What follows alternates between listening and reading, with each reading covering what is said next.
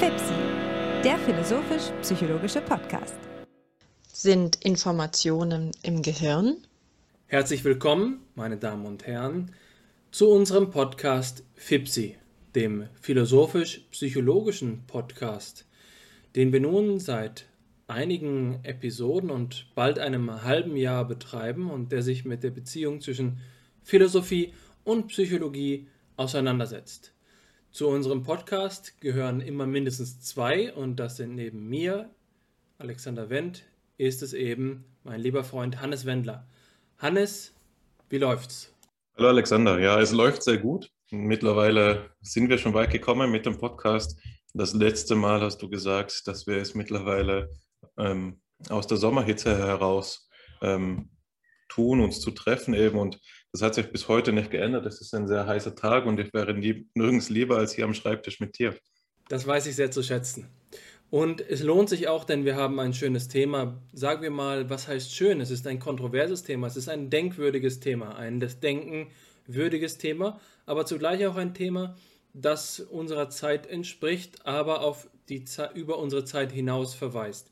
Es ist etwas, was wir einmal mit einem Fragezeichen zum Ausdruck bringen wollen, der dem Titel hier entspricht, Informationen im Gehirn. Und damit sind zwei Sachen gesagt, nämlich der Begriff der Information und der Begriff des Gehirns, die also plakativ wie ein Etikett für eine bestimmte Denkweise stehen und ich kann mir vorstellen, was bei zahlreichen Zuhörerinnen und Zuhörern unmittelbar Assoziationen aufkommen sowohl zum Begriff des Gehirns als auch zum Begriff der Information. Aber wie können wir damit umgehen? Was ist der philosophische Beitrag? Was ist die Perspektive, die wir heute darauf einnehmen wollen? Geht es uns bloß um Informationsvermittlung oder wollen wir etwas darüber hinaus in, ähm, ins Visier nehmen? Also die Grundfrage, mit der wir uns auseinandersetzen wollen, ist, gibt es Informationen im Gehirn? Und das ist etwas, was zumindest meiner, also diesen Satz zu formulieren, ist etwas, was meiner eigenen Intuition widerspricht. Und damit wird vielleicht auch schon klar, was der Standpunkt ist, den wir hier beziehen wollen, nämlich eine Kritik dieser Idee. Es geht uns nicht danach darum zu sagen, wie laufen die Informationen im Gehirn ab oder was ist der Ort der Informationen im Gehirn oder welcher einzelne Ort ist für welche Art von Informationen gegeben, Fragen, die etwas voreilig gestellt werden können, sondern es geht um die Grundsatzfrage. Was haben Informationen mit dem Gehirn zu tun? So könnte man es neutral formulieren. Aber hm, der Ausgangspunkt ist dabei erst einmal bei dem derjenige, auf, bei dem wir darauf reflektieren müssen, was es überhaupt heißt, ein Gehirn zu haben. Ähm, was ist ein Gehirn und was sind Informationen? Und das sind nun Begriffe, bei denen wir uns mit größtem Aufwand davor zurückhalten sollten, von vornherein zu glauben, dass wir genau wissen, worum es sich handelt. Es sind ausgesprochen schwierige Begriffe.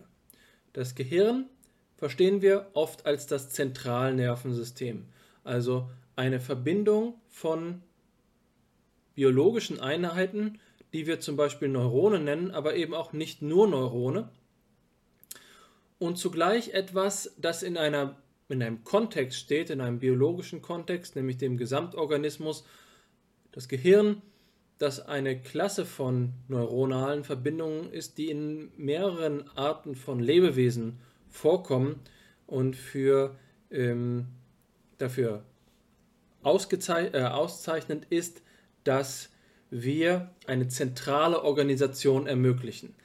Wenn wir von zentralem Nervensystem sprechen, dann müssen wir auch gleich vom peripheren Nervensystem sprechen. Und jetzt ließe sich unmittelbar anatomisch fragen, und das ist die erste Betrachtungsebene, die Anatomie, also die ähm, nicht funktionale, der nicht funktionale Aufbau des Körpers, der bloß die bloße Nebeneinanderordnung von Körperteilen. Das zwischen dem zentralen Nervensystem und dem peripheren Nervensystem keine notwendige anatomische Schwelle besteht. Zentrales und peripheres Nervensystem sind, ist eine Unterscheidung, die wir funktional vornehmen. Es handelt sich gerade um keine anatomische Unterscheidung.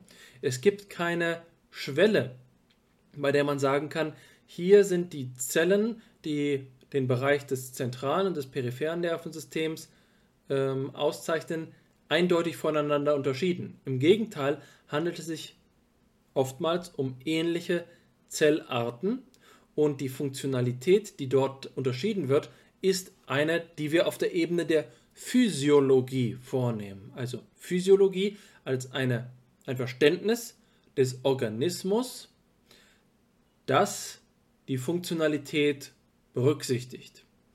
Wir haben also Gründe auf, auf Grundlage der Untersuchung von biologischen Organismen hinsichtlich ihrer Operationsfähigkeit in der Welt im Zusammenhang einer Umwelt, äh, die es ermöglichen zu sagen, dass es ein Bestandteil des Apparates gibt, der ihr Körper ist, der für die Organisation verantwortlich ist und ein anderer, und Verantwortung ist hier jetzt schon ein anthropomorphistischer Ausdruck, aber Sie verstehen hoffentlich, was ich damit meine, und äh, einen anderen Teil, der für die Weiterleitung, für die Exekution äh, oder für die Überführung der organisatorischen Seite des Nervensystems in die durchführende, in die exekutive äh, Seite des Nervensystems verantwortlich ist.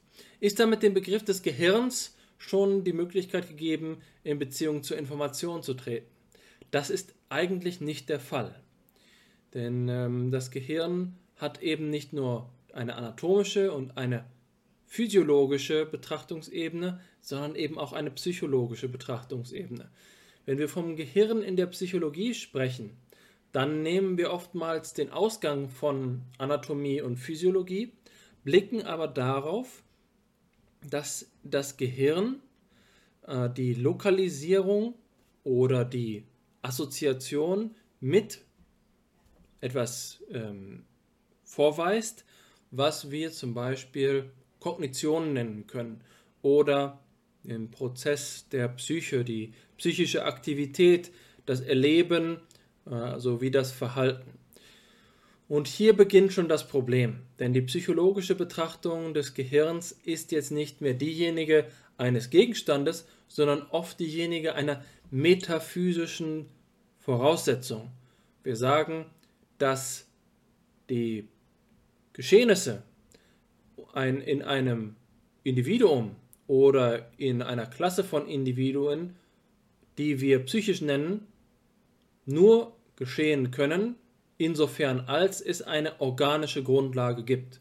Anders gesagt, ohne Gehirn kein Denken, kein Wünschen, kein Hoffen, äh, kein Fühlen. Das ist also die Idee einer logischen Voraussetzung, aber zugleich auch einer metaphysischen Voraussetzung, insofern als wir sagen würden, ja, die Geschehnisse, die Prozesse, die Ereignisse, die sich in dem Organismus abspielen, sind und das ist jetzt eine strittige These, sind der Ort, sind der Zusammenhang, sind die Grundlage von dem, was wir ähm, die psychischen Vorgänge nennen. Und hier beginnt das Ganze auch schon auszufransen. Denn natürlich haben wir jetzt die eine Seite geklärt, was ist äh, physiologisch unter dem Gehirn zu verstehen, geklärt natürlich jetzt hier unter Einschränkungen, dass wir ähm, nicht über Konkretes gesprochen haben, sondern nur über taxonomisches. Und auf der anderen Seite haben wir jetzt die Frage, was dem korreliert ist, was, was dort stattfinden soll. Aber das ist wiederum nicht bestimmt. Hier müssten wir äh, klarstellen, was es sich jetzt mit diesen Dingen auf sich hat, wie dem Denken, den kognitiven Prozessen, dem, der Psyche, den Erfahrungen, all diesen Dingen, die eine ausgesprochen heterogene Menge von Begriffen darstellt, und es schwer ist zu sagen, was das nun ist, was dort im Gehirn stattfinden soll. Aber damit beginnen wir schon die Problematik, die Problematik beginnt sich zu lichten. Es gibt verschiedene Aspekte, über die, in denen wir jetzt über das Gehirn sprechen wollen. Und auf verschiedenen Ebenen stellen sich verschiedene Probleme. Was fällt dir dazu ein, Hannes?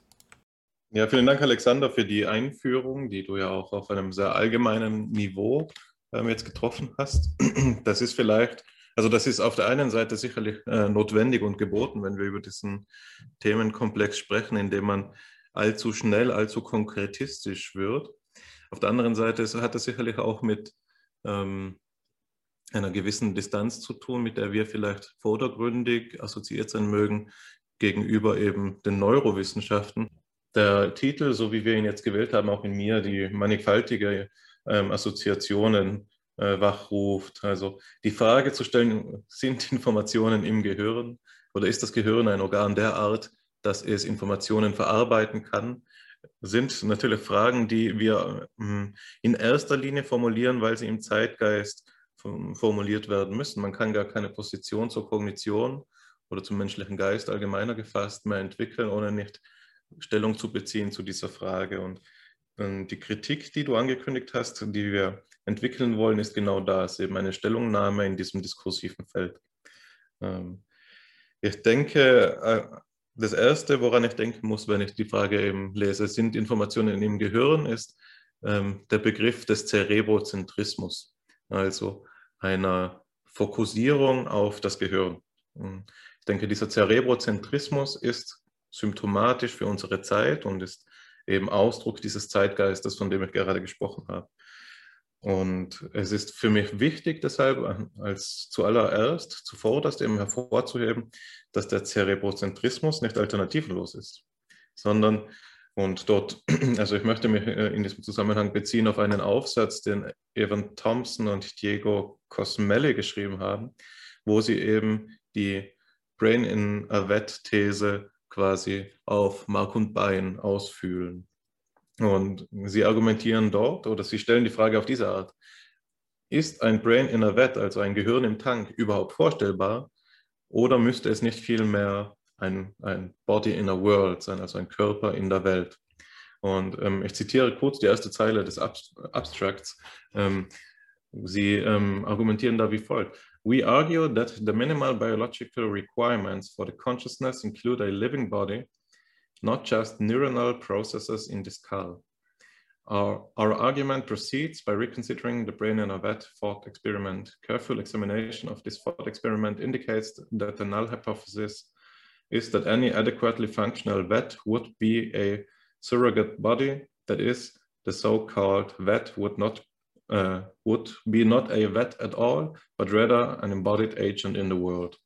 Hier endet das Zitat, in dem eben ähm, Thompson und Cosmelli eine Alternative skizzieren, insofern als dass sie zeigen, dass das Brain in der Welt Gedankenexperiment, das gerade im angelsächsischen analytischen Diskurs sehr populär ist, für sich genommen undenkbar ist. Es ist unvorstellbar, dass das, was das Brain in der Welt ähm, Gedankenexperiment illustrieren will, überhaupt so funktionieren könnte. Also das Gehirn ähm, als den als das Zentrum der Kognition aufzufassen, ist schon Reduktionismus. Es ist schon ein inadäquater Reduktionismus. Dafür argumentieren sie. Was man sich vorstellen müsste, ist eben ein ähm, Körper, ein, ein eben verkörpertes Gehirn. Und die Alternative, die ähm, Thompson und Cosmelli zeichnen, ist nun eben der Enaktivismus, der dem Cerebrozentrismus hier opponieren soll.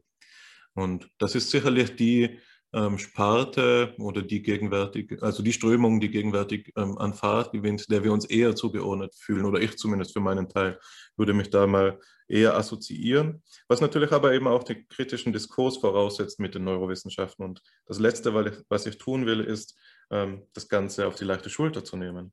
Nur es ist wichtig, dass wir von Anfang an den Diskurs ordnen und eben aufzeigen, dass es systematisch möglich ist, Alternativen zu unterscheiden, die man ähm, allesamt für sich auf ihre Güter hin bewerten muss, bevor man überhaupt erst dazu in der Lage ist, emanzipiert sich auf die eine oder andere Seite zu stellen.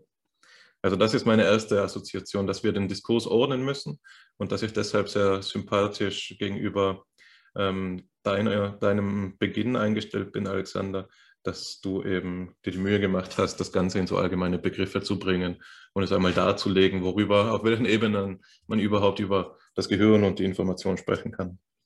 Nun ist eine zweite Assoziation, die ich noch darlegen will, bevor ich dir dann das Wort wieder übergebe, Alexander, die folgende, dass ähm, wir ja, wenn wir die Frage nach der Information im Gehirn stellen, nicht nur über das Gehirn sprechen können. Natürlich ist es so, dass wir, dass es quasi schon eine analytische Wahrheit ist, dass jedes Informationsverarbeiten, die irgendeine Art von materialer Basis benötigt, um sich überhaupt, um überhaupt real sein zu können. Und deshalb kommt dem Gehirn ähm, in dieser Konjunktion ein Sonderstatus zu. Es ist das materiale Substrat, die notwendige Bedingung. Nicht wahr?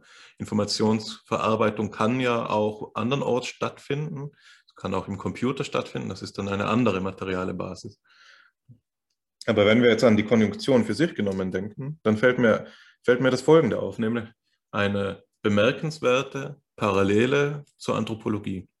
Und zwar denke ich dann an die schellerianische Rede vom Theomorphismus in der Wesensbestimmung des Menschen, dem er eben der alten Rede vom Anthropomorphismus in der Wesensbestimmung Gottes äh, gegenüberstellt. Schelers Idee ist hier die folgende. Wir können den Menschen nur adäquat verstehen, wenn wir im, im Lichte unseres Bildes von Gott verstehen. Genauso wie wir Gott nur adäquat verstehen können, wenn wir ihn im Lichte unserer Vorstellung vom Menschen verstehen. Und wenn ich jetzt ähm, die Analogie eben, die Analogie, die ich eben sehe, ist nun die folgende. Also wir können ähm, von so etwas sprechen wie einer Computermetapher des Gehirns auf der einen Seite. Das ist, äh, was in der Psychologie Einzug gehalten hat, der sogenannte Komputationalismus sehr, ein sehr erfolgreiches Paradigma des vergangenen Jahrhunderts, das uns dazu in die Lage versetzt hat, auf der einen Seite den Behaviorismus zu überwinden, das aber auch noch in seiner Wirkung bis heute fortbesteht. Also ich würde sagen, auch hier in Heidelberg war die Lehre, die wir genossen haben, zu großen Teilen noch komputationalistisch orientiert. Ähm, das ist die eine Seite. Und die andere Seite ist nun die Gehirnmetapher des Computers. Also was wir in der Forschung zur künstlichen Intelligenz beobachten können, ist eben eine Orientierung bis hin auf die Ebene der Algorithmen an den Beobachtungen des, dieses biologischen Organs des Gehirns. Also wenn wir neuronale Netzwerke modellieren und damit eben ähm, ja, Fortschritte machen in der Forschung zur künstlichen Intelligenz, dann ist das genau das. Wir verstehen die Maschine, den Computer analog oder im Lichte ähm, zu, des Gehirns. So, und man könnte jetzt eben diese anthropologische Rede vom Theo- und Anthropomorphismus in der Wesensbestimmung Gottes und des Menschen wandeln hin zu einer Rede vom Cerebro- und Technomorphismus in der Wesensbestimmung eben ähm, des Computers oder des Gehirns wechselseitig. Also ich glaube, wir haben es hier, wenn wir diese Frage stellen, in, in, die wir eben aus dem Zeitgeist herausstellen, gerade die Möglichkeit einzusehen, welche hintergründigen, ja, sagen wir, hm, Metapherologien, um es eben mit Blumenberg zu sagen, welche allgemeinen Schemata, Metaphern auszuformen, ähm, dieses Weltbild auch innerlich konstituieren und leiten. Also das ist, sind meine, das war jetzt die zweite Assoziation, die ich mit diesem ganzen Themenkomplex verbinde.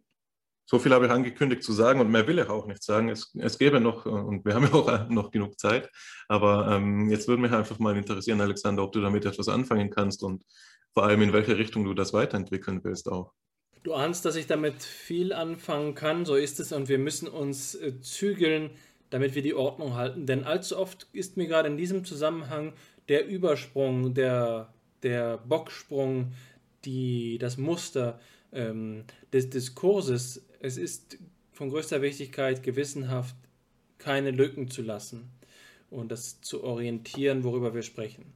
Die Orientierungsweise über den Computer zu sprechen, ist jetzt schon etwas, das in der Richtung liegt und dafür spricht auch deine Idee der Beziehung zwischen Cerebro und äh, Computerzentrismus, dass wir nun beginnen, das Gehirn von der Information auszudenken. Und dabei ist sicherlich der Satz klassisch, äh, das Gehirn dient der Informationsverarbeitung. Und da will ich einfach nur mal auf dieses Wort dienen äh, zu sprechen kommen. Was heißt hier dienen? Und die Analogie ist sozusagen, dass, dass die Maschine oder ein beliebiger anderer Hilfsweiser zur Verfügung stehende Agent einem Zweck dient, einem Zweck, der von etwas anderem gesetzt ist. Und nun können wir sagen, wir blicken nicht auf die, äh, die Mechanik der Maschine, sondern wir blicken eben auf den Zweck allein. Und dann sagen wir, das Gehirn ist eben etwas, etwas weitgehend Beliebiges, aber doch etwas, was in seiner Materie, in seinem Stoff, nichts anderes, was auch immer er sein mag, ist als das, was eben der Form entspricht.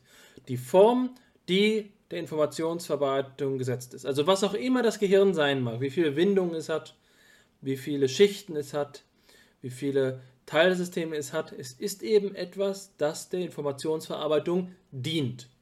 Genauso wie man es vielleicht sagen kann, ob wir die Arbeit selbst machen oder von jemand anderem, von der Maschine, ähm, von einem Sklaven oder von einem Freien, wer auch immer sie macht, die Arbeit bleibt die Arbeit. Und das heißt also, wir verstehen hier die ähm, Materie, den Stoff von der Form aus und das ist eben etwas, was äh, die Computermetapher auch stets ausgezeichnet hat. Eine Idee, die wir beispielsweise bei Newell und Simon finden, eine pragmatische Idee, die darin besteht zu sagen, wenn Menschen und Computer Probleme auf dieselbe Weise zu lösen vermögen, gibt es keinen Grund davon auszugehen, dass es zwischen ihrer stofflichen Organisation einen nennenswerten Unterschied gibt. Entscheidend ist die Form.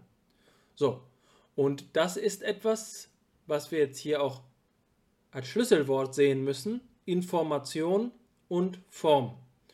Information ist gewisserweise hier auch der weiteste Begriff, um zu sagen, das sind jedwede Prozesse, die es einem Gehirn nun mal gestatten würden, ihm, und Gehirn ist ja natürlich auch dann jetzt der äh, prominenteste Platzhalter für all das, was man das Substrat äh, nennen kann, was ihm seine äh, Materie orientiert. Es ist also die Ordnung.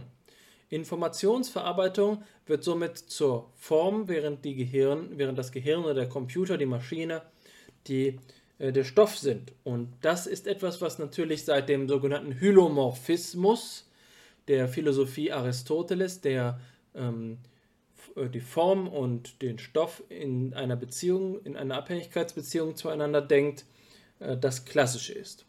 So, und jetzt kommen wir eben zu der Frage, was bedeutet das? Und da will ich einfach mal einen Bezugspunkt setzen. Die Idee, wie Neuronen arbeiten und funktionieren, nämlich dass es einen zentralen Zellkörper gibt und dann die beiden entscheidenden Informations- oder Reizweiterleitung dienenden Teile, nämlich Dendriten und Axone, wobei ähm, die Neurone ein Axon, mehrere Dendriten haben und die Axone die Ableitung und die, ähm, die, die Dendriten der Reizannahme dienen, ist etwas, was verstanden worden ist erst im Laufe des 20. Jahrhunderts in der spezifischen Funktionsweise, nämlich dass es keinen, keine Zellkontakt gibt, sondern ein zwischen den Zellen liegendes ähm, äh, eine, eine Flüssigkeit, äh, über die dann also Ionen weitergeleitet werden können, die die Exzitation einer Zelle bedeuten und dass es ein Aktivierungsniveau gibt, eine, eine Reizschwelle, die überschritten werden muss von minus 70 Mikrovolt, damit eine Zelle aktiviert wird. Ein Muster ergibt sich also dasjenige eines Netzwerks, aber was für ein Netzwerk? Ein Assoziationsnetzwerk.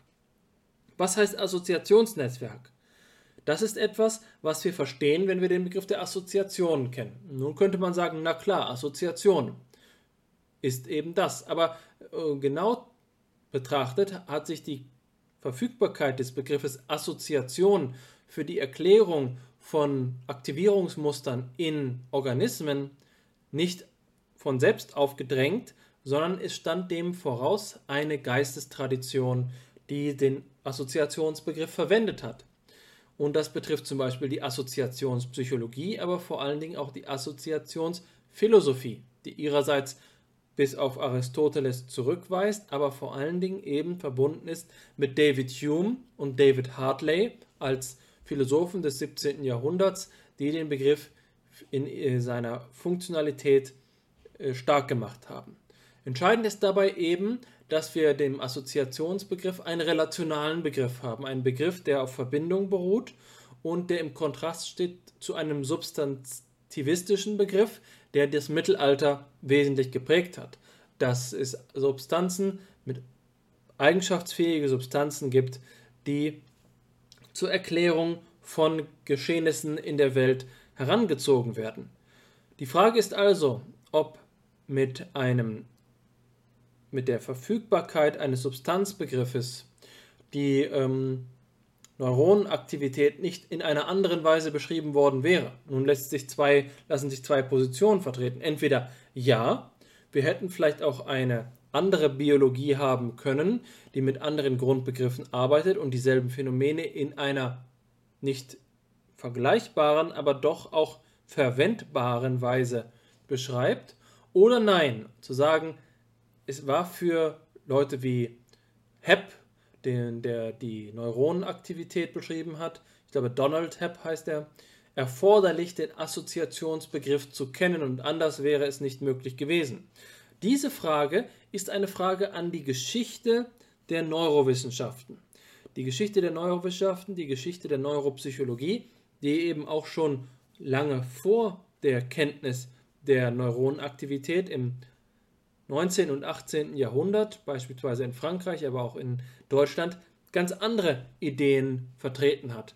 Weswegen sich jetzt also dieses Assoziationsnetzwerksmodell der Neuronenaktivität durchgesetzt hat, hat zum Beispiel auch damit zu tun, dass die nordamerikanische Wissenschaft zu diesem Zeitpunkt die größte Popularität äh, erlebt hat und ähm, durch so wissenschaftssoziologische Mechanismen wie äh, Zitationen oder ähm, oder Preise so etwas ja auch als ein gängiges Erklärungsmodell etabliert wird. Damit will ich nicht sagen, dass es ein schwaches Modell ist, aber es ist ein Modell, bei dem man begreifen muss, dass zudem Alternativen bestehen, diese Alternativen jetzt aber nicht einfach nur auf der Grundlage von Beobachtungen und empirischen Feststellungen entstehen, sondern vor allen Dingen auf der Grundlage von unterschiedlichen Traditionen des ähm, des Denkens. Und das finden wir nun hier auch.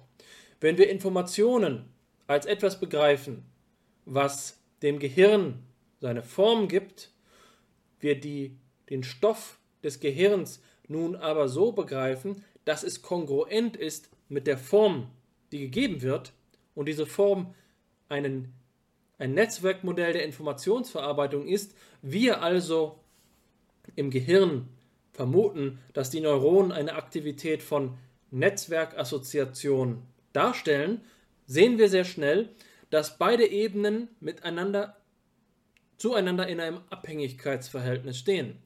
Und die Frage ist, woher kommt der Gedanke, nämlich derjenige der Assoziation der beiden gemein ist. Wir verstehen Informationen oftmals und Informationsverarbeitung oftmals als Transformationen, die auf der Grundlage von Assoziationen geschehen. Und das Gehirn wird auch als ein Netzwerk verstanden, was auf der Grundlage von Assoziationen operiert.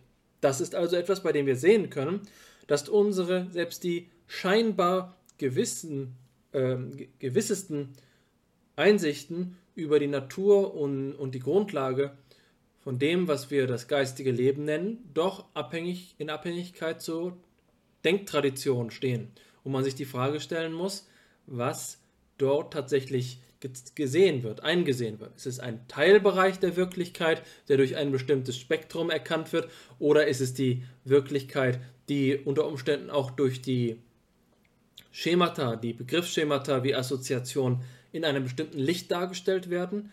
Ist also unser, unsere Weltanschauung eine rosarote Brille, durch die wir den Prozess des ähm, der organischen Grundlage des Lebens und des Geistes betrachten.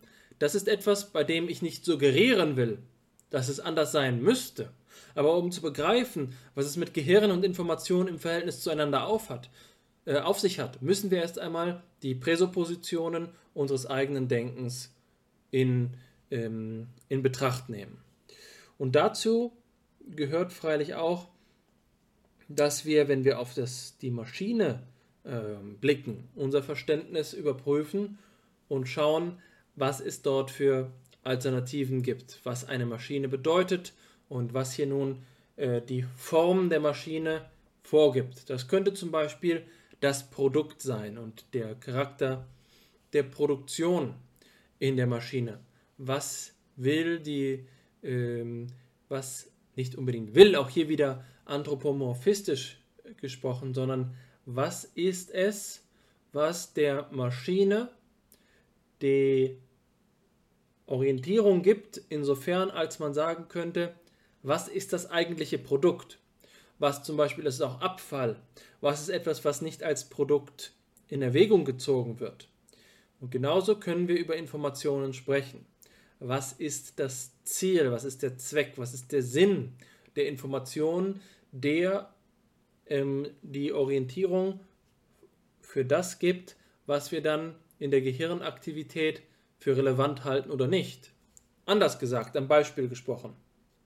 Wenn wir mit einem bildgebenden Verfahren auf ein Gehirn schauen, dann ist unsere Erwartungshaltung von dem, was in dem Gehirn als strukturierte Aktivität betrachtet werden kann, immer schon davon abhängig, dass wir eine Erwartung an das Muster, an die Struktur der Aktivität, die dort vorzufinden ist, haben. Uns würden vielleicht arrhythmische, unseren Mustern nicht entsprechende Aktivitäten, die doch sinnhaft sind, gar nicht auffallen, wenn wir nicht von vornherein eine Idee der Struktur von Informationsverarbeitung und der Muster von Informationsverarbeitung dort aufsuchen würden. Kurzum, die Aktivitäten, die in einem Gehirn stattfinden, sind stets überkomplex. Sie sind so, dass es einer systematischen Komplexitätsreduktion bedarf, um überhaupt dazu in der Lage zu sein, Muster im Gehirn zu erkennen. Das ist äh, eine logische Voraussetzung für die Untersuchung des Zusammenhangs zwischen Physiologie und Psychologie. Auf diese Weise könnte man also zu der Auffassung gelangen, dass der Sinn der Information unsere Voraussetzung für den Begriff des Gehirns ist. Und somit hat sich unsere Betrachtung invertiert.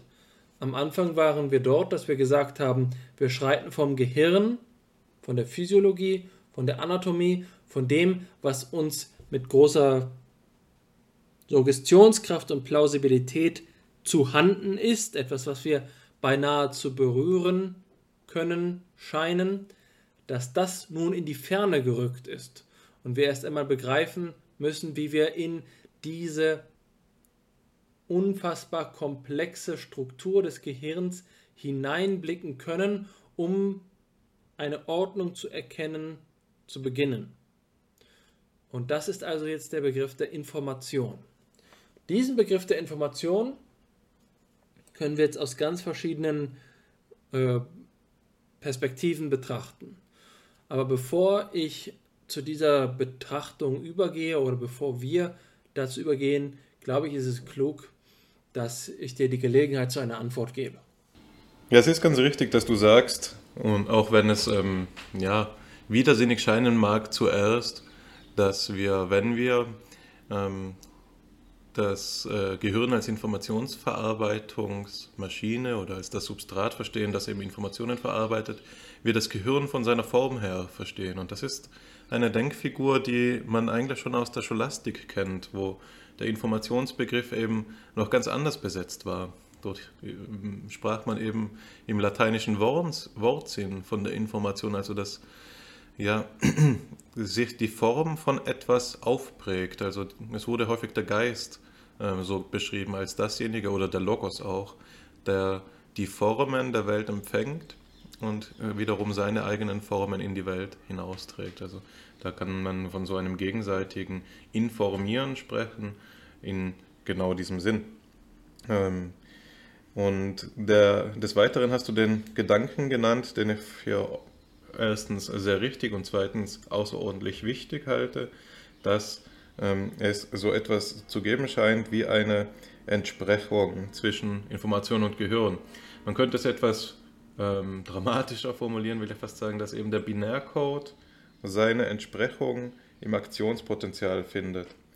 Also der Binärcode als das leistungsfähigste äh, System, das wir, oder als, ja, sagen wir, das einfachste System, das wir kennen, das zur größten symbolverarbeitenden Leistung noch uns ins Stand versetzt, nämlich mit der Grundeinheit von 0 und 1, mit dem binären Kriterium, findet seine Entsprechung im Aktionspotenzial, die minus 70 Mikrovolt, ja genau, ähm, die es eben bedarf, damit ein einzelnes Neuron feuert.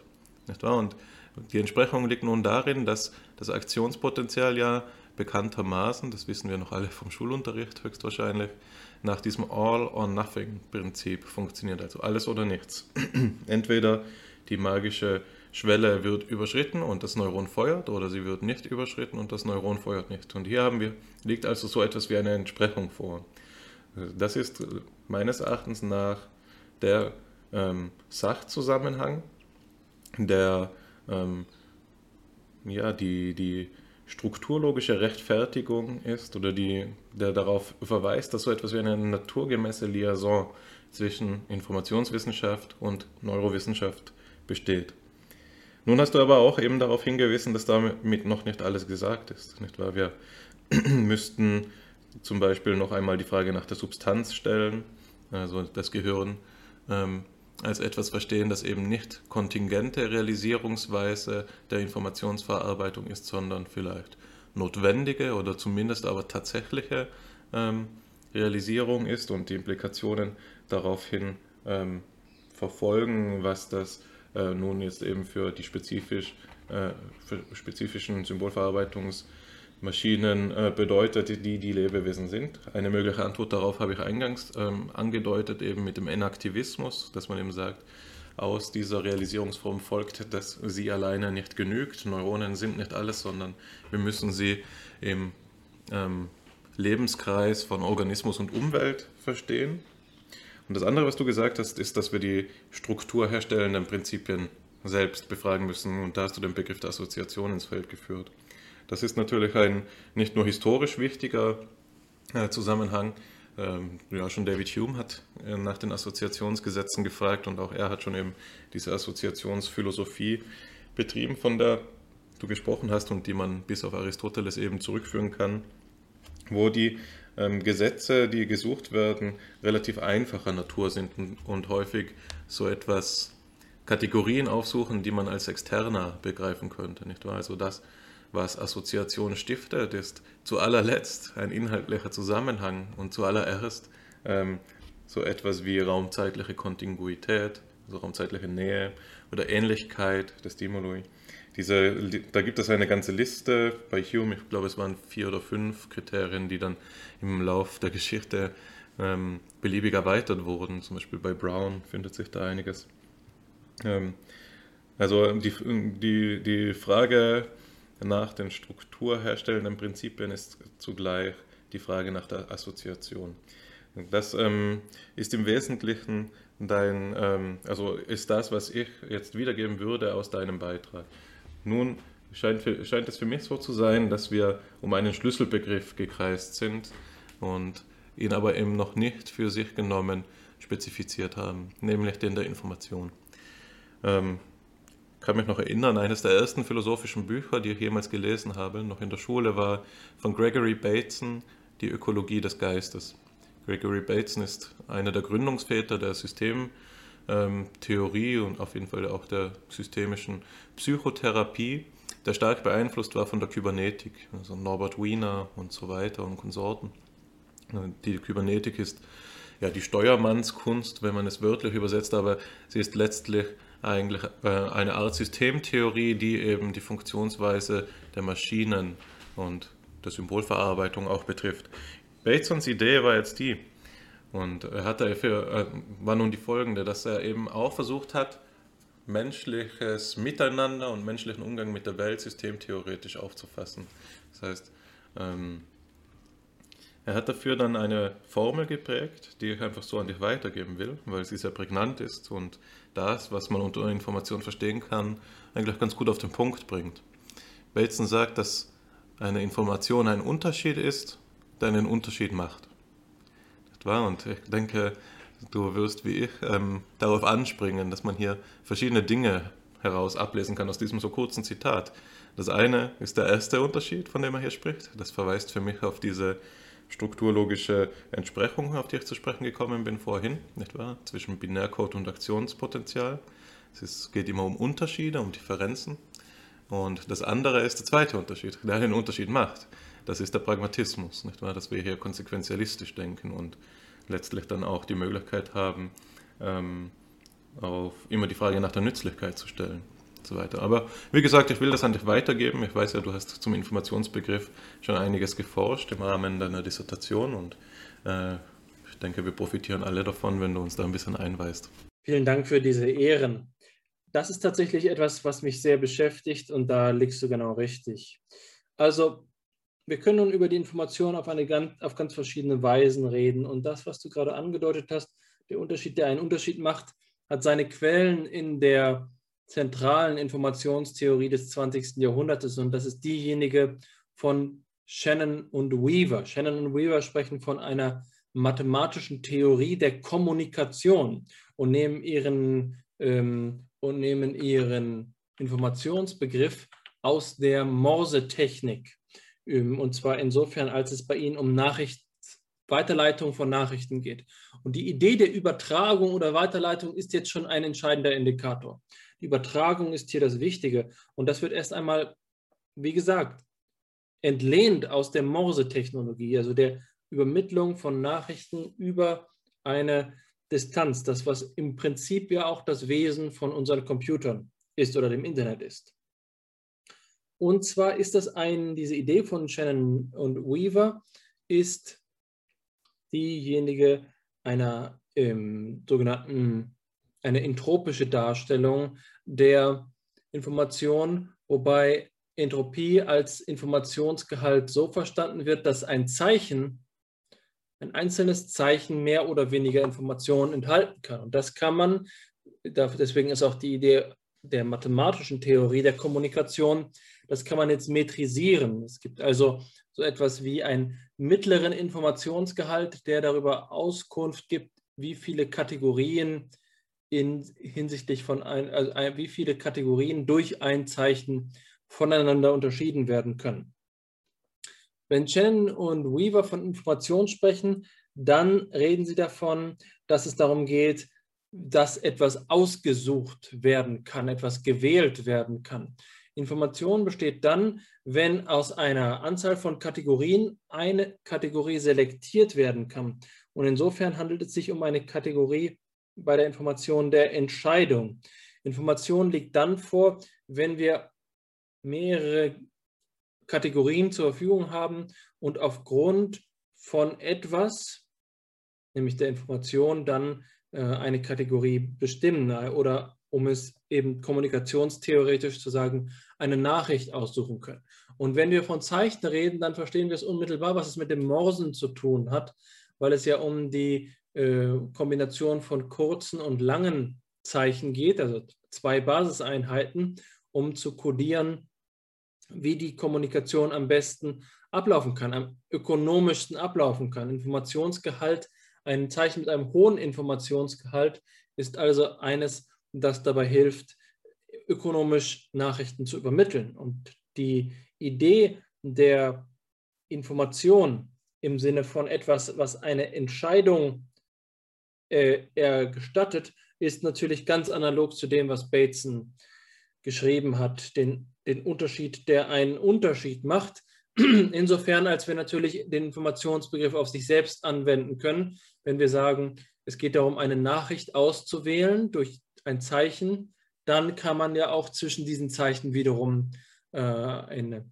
eine Auswahl treffen. Und das scheint der Prozess der Informationsverarbeitung zu sein, die, die Transformation von diesen Alternativen. Aber logisch betrachtet haben wir es zunächst einmal mit zwei Sachen zu tun. Erstens, wie gesagt, den Prozess der Übertragung, der Kommunikation und zweitens denjenigen der Wahl. Wahl. Nicht, äh, ich würde hier davon Abstand nehmen, obwohl ich es gerade, glaube ich, auch verwendet habe, Entscheidungen zu sagen. Aber auch schon Wahl ist ein Begriff, der schwierig ist, weil wir ihn doch oftmals im Sinne von einer Freiheit interpretieren.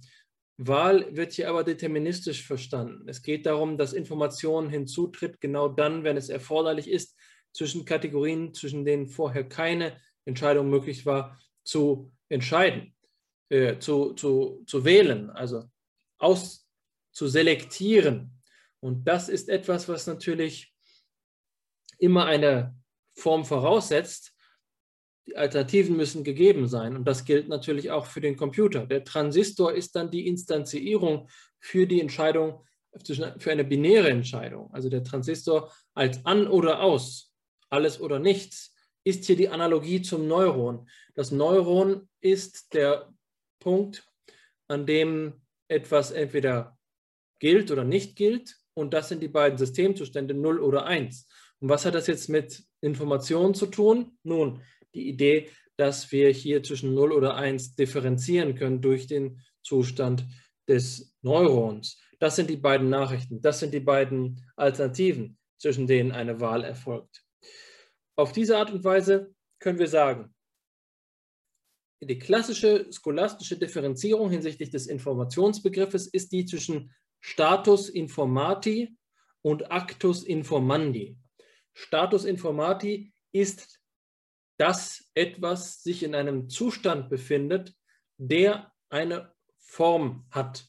Und der Actus informandi ist das in die Form bringen von etwas. Das ist eine Handlung. Und da können wir nun zweierlei fragen. Wird das Gehirn informiert oder ist das Gehirn informiert? Das klingt vielleicht so, als sei das etwas, ähm, etwas, was man beliebig ersetzen kann. Insofern, als wir sagen, einmal handelt es sich um das Gehirn, wie es eben ist, und das andere Mal um das Gehirn, wie es wird. Aber wenn wir uns jetzt danach fragen, wo das Ganze herkommt und wie das Ganze ausgelöst wird, was die Ursache für eine Veränderung im Gehirn ist, ist eben doch die Frage, ob das Gehirn sich selbst informiert, ob das Gehirn von der Umwelt informiert wird, ob das Gehirn sich selbst informieren kann, ob das Gehirn äh, diese Entscheidungen über Unterschiede, diese Wahlen, ich wollte die Entscheidungen vermeiden, diese äh, Differenzierungen selbst vornehmen kann oder ob es eben der berühmte Reflexbogen ist, ob, der, äh, ob es Reize sind, die zum Hirn, zum Organismus übertragen werden und dort dann eine Kette von Veränderungen in, in, ähm, ja, in Stoß setzen, die dann mit einer deterministischen Notwendigkeit erfolgt. Deswegen können wir auch fragen, und das ist jetzt hier entscheidend, ist in diesem System, komputational gesprochen, Information bereits ein Input oder ist Information nur ein Output? Und das ist das, die Frage nach dem Verhältnis zwischen Information und Reiz. Wenn wir vom kognitiven System sprechen, haben wir es ja oftmals so, dass wir ähm, einen Umweltreiz als Stimulus interpretieren, der also das Nervensystem in einen anderen Zustand versetzt.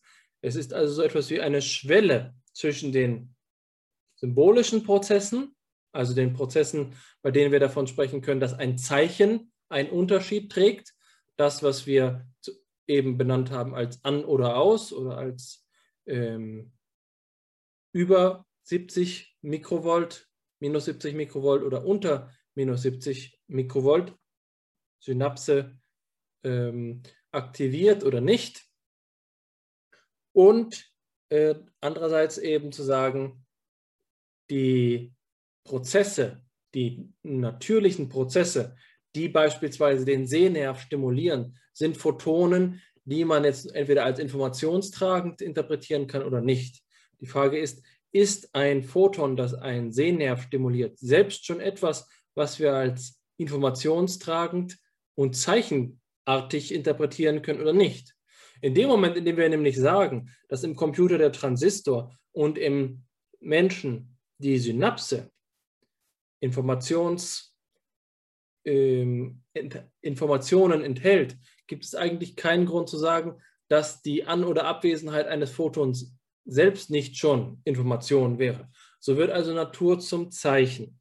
Und damit befinden wir uns dann in dem gefährlichen Fahrwasser der äh, Reduktion von den Informationsprozessen auf natürliche Prozesse. Denn wenn Synapse oder besser gesagt Neuron, Transistor genauso wie alle anderen Naturprozesse bereits das Wesen der Information ausmachen, dann gibt es hier auch keinen Unterschied mehr zwischen den natürlichen Prozessen und den Prozessen, die wir eigentlich im klassischen Sinne phänomenal kognitiv nennen. Warum sollte es das geben? Das Ganze scheint relativ rund zu laufen, solange wir uns einzig auf diese Kausalebene von, von Informationsübermittlung ähm, konzentrieren, aber eben nicht dann, und darauf werden wir später zu sprechen kommen, wenn wir über die zweite Quelle reden, über die Voraussetzungen für die äh, Kommunikation.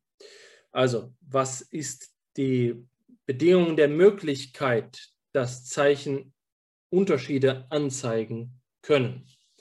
Bevor wir diese Kritik, bevor ich diese Kritik schon vorweggreife, jetzt aber vielleicht mal an, sind wir an einem guten Punkt angekommen, um über unser erstes ähm, über unsere erste Quelle zu sprechen. Und das ist genauso ein Modell, ein zeitgenössisches Modell, das Informationen auf der Ebene von kortikalen Mechanismen interpretiert.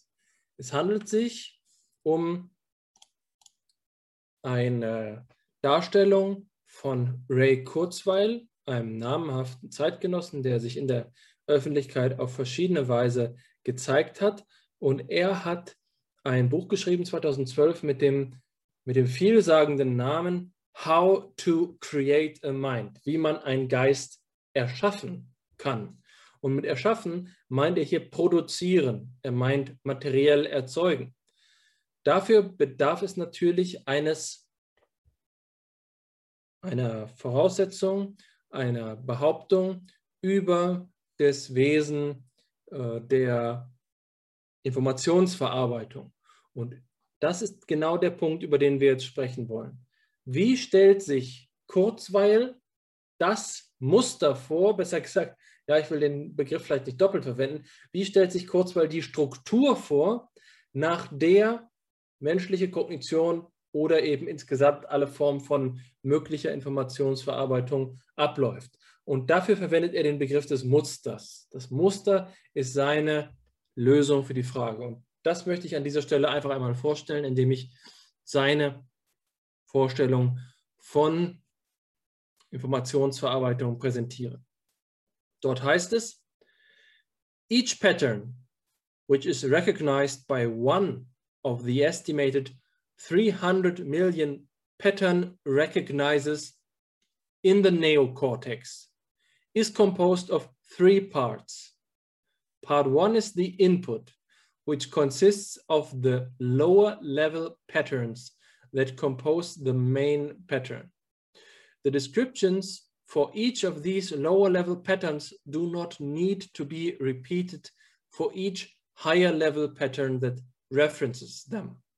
For example, many of the patterns for words will include the letter A. Each of these patterns does not need to repeat the description of the letter A, but will use the same description. Think of it as being like a web pointer. There is one web page that is one pattern for the letter A, and all of the web pages, patterns for words that include A will have a link to the A page to the A pattern. Instead of web links, the neocortex uses actual neural connections. There is an axon from the A pattern recognizer that connects to multiple dendrites, one for each word that uses A. Keep in mind also the re redundancy factor. There is more than one pattern recognizer for the letter A. Any of these multiple A pattern recognizers can send a signal up to the pattern recognizers that incorporate A. Hier haben wir es ganz offensichtlich mit der Idee des Netzwerks zu tun, auf die ich bereits zuvor eingegangen bin. Aber es handelt sich eben um eine Art und Weise, die hier in einem streng mechanistischen Sinne instanziert wird. Und das Ganze lässt sich auch mit einem Schaubild verdeutlichen, das wir Ihnen hier ebenfalls mitgebracht haben.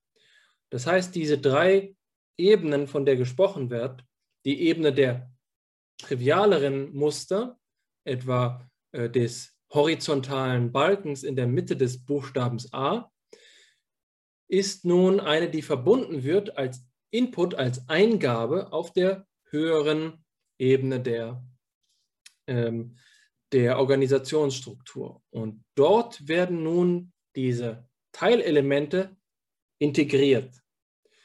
Als Input haben wir, wie wir bei dem, äh, bei der, in der Annotation mit dem Buchstaben A lesen können, each dendrite sending signals to the module represents the presence of a lower level pattern. It also encodes size information. A dendrite sending signals out of the module indicates that the corresponding lower level pattern is expected.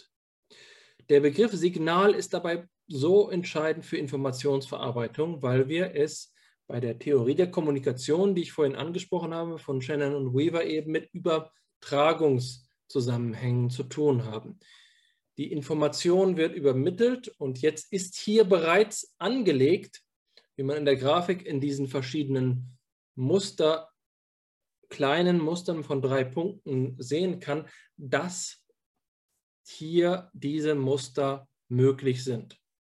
Es ist etwa möglich, einen horizontalen Balken zu ähm, rezipieren und hier wird also eine Kompatibilität vorausgesetzt. Der äh, Mechanismus, der den Buchstaben A identifiziert, ist angewiesen auf vorherige Mechanismen, die horizontale oder diagonale ähm, Linien identifizieren. Und genau dann, wenn so ein Kompo eine Komponente, die erforderlich ist, aktiviert ist, dann kann die Informationsverarbeitung fortgesetzt werden. An der Stelle B mit dem Buchstaben B sehen wir den Output, Extern Output, der also strukturell homogen ist. Es handelt sich ebenso, wie es unten um diese generische Art von Information gehalten hat, handelt es sich oben auch von Information. Im Wesentlichen geht es also nur darum, ob Aktivität vorhanden ist oder nicht Aktivität vorhanden ist. Die Bedeutung ist hier präsupponiert, denn all diese Module sind sicher ähnlich. Buchstabe C, Pattern Expected. Und das ist spannenderweise Signal from Above. Das heißt, die Module funktionieren so, dass man voraussetzen muss, dass die Erwartung von Inputs bereits Informationen, besser gesagt, Wissen enthält. Dass es den Buchstaben A gibt und sich der Organismus daran gewöhnt hat, dass es Buchstaben A in der Welt gibt, ist hier schon vorausgesetzt. Hier wird nicht darüber gesprochen, wie diese Muster oder ähm, ja, Strukturen, Muster besser gesagt, in der Welt entstehen und wie sich ein einzelnes Gehirn oder ein einzelnes Lebewesen, ein einzelner Geist daran gewöhnt, dass die Welt aus Buchstaben besteht. Das Einzige, was hier gesagt wird, ist, dass das, der jeweilige, das, das jeweilige Modul immer schon eine Erwartung besitzt. Das ist ein meines Erachtens ausgesprochen schwieriger Punkt, den wir bei der zweiten Quelle dann thematisieren werden. Punkt D, Inhibitory Signals from Below. Das heißt, dass wenn konfligierende ähm, Dendriten aktiviert worden sind von anderen Modulen, dann wird der Buchstabe A unterdrückt. Also Sie können sich vorstellen, den senkrechten Balken beim A gibt es auch beim E. Aber wenn dann noch zwei weitere senkrechte Balken in einer jeweiligen Position dazu aktiviert sind, dann wird die Musterverarbeitung hier unterdrückt. Das ist Bestandteil des Mechanismus. Und dann gibt es noch zudem Inhibitory Signals from Above, wenn also beispielsweise gerade die gesamte kognitive Verarbeitung nicht auf Worterkenntnis ähm, oder Wortverarbeitung ausgelegt ist, sondern auf die Betrachtung eines Gemäldes, dann werden horizontale Balken nicht als Hinweise auf die, das Vorliegen eines A's äh, ähm, interpretiert. Das kennen Sie vielleicht, wenn Sie auf äh, der Wiese liegen und jemand sieht im Himmel Buchstaben, aber Sie sind gerade gar nicht in der Einstellung, Buchstaben aufzufassen, dann haben Sie hier nach ähm, Kurzweil Inhibitory Signals from above. Der letzte Punkt ist der Size Parameter. Expected size on some dimensions such as time or distance for this lower level pattern. Oder weight oder variability of size. Das sind Kategorien, die einen Philosophen und eine Philosophin unmittelbar an Kant denken lassen. Der, die Philosophen müssen sich fragen, wie kann denn ein Neuron Wissen von Kategorien wie Größe, Gewicht, räumliche Orientierung, Zeit verfügen?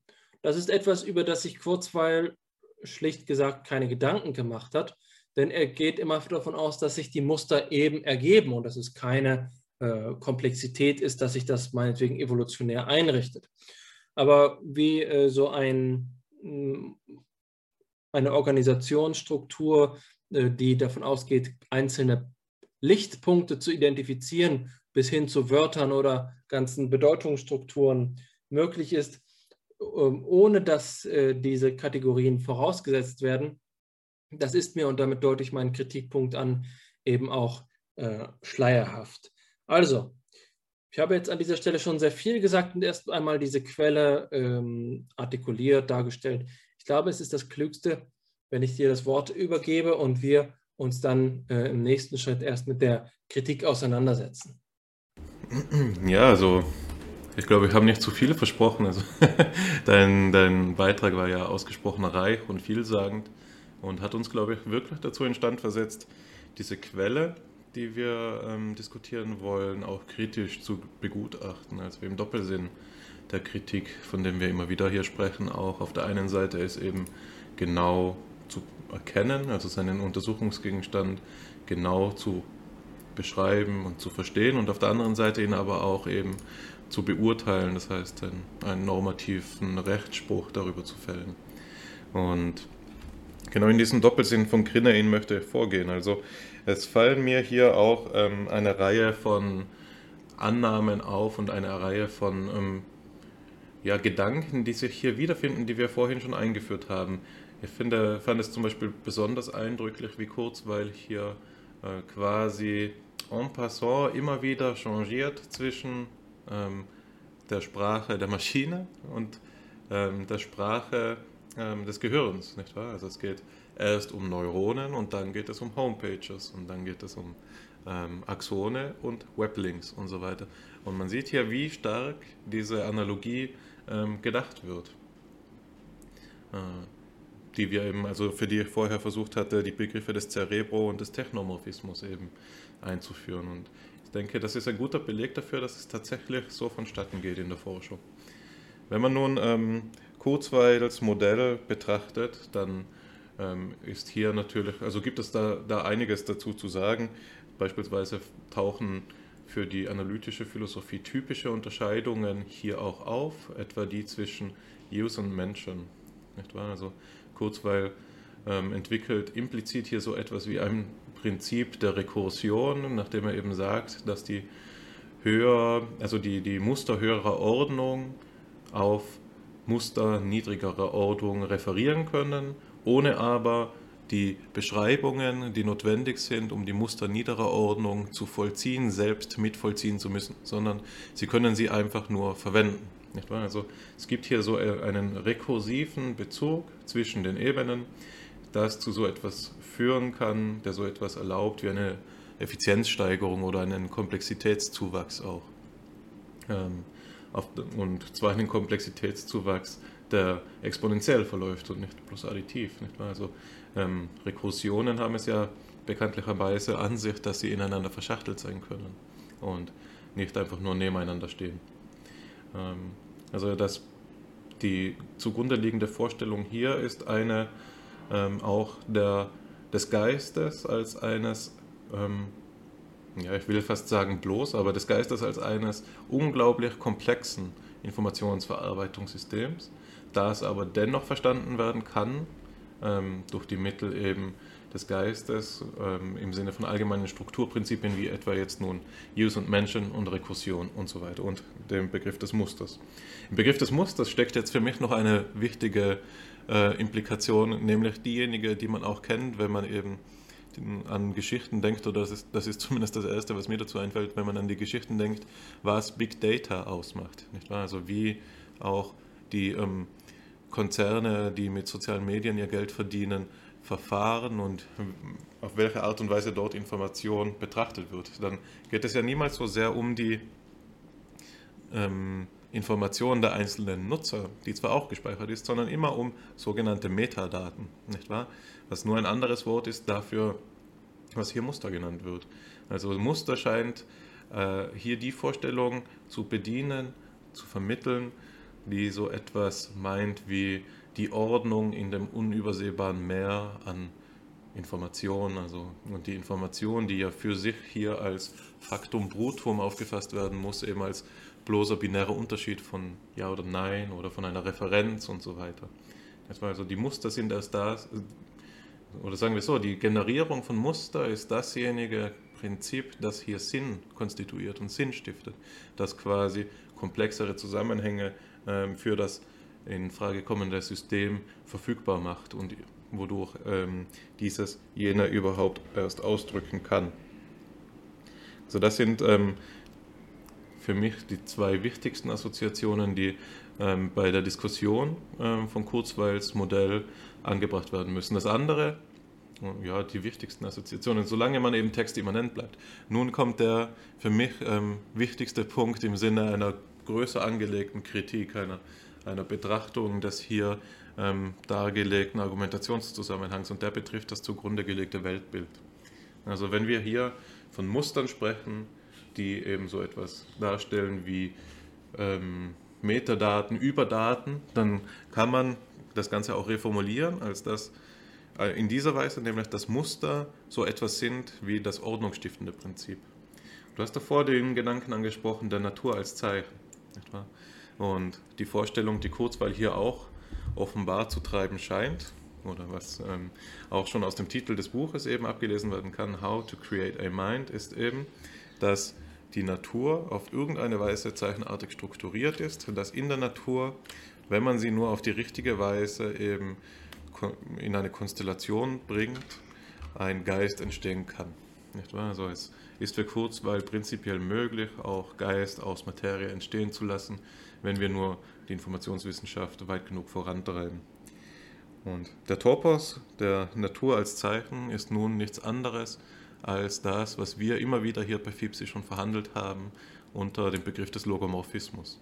So wieder eine Idee, die ja auf die Antike zurückgeht, aber im Mittelalter ähm, vor allem, also in der Scholastik verhandelt wurde, nach der es so etwas zu geben scheint wie eine ähm, Entsprechung zwischen der Form des Geistes oder der Sprache des Logos und der Form der Welt, sodass eben dieser Logomorphismus der Welt oder die Zeichenhaftigkeit der Natur notwendigerweise vorausgesetzt werden muss dafür, dass wir sie überhaupt mit den Mitteln unserer Erkenntnis erreichen können.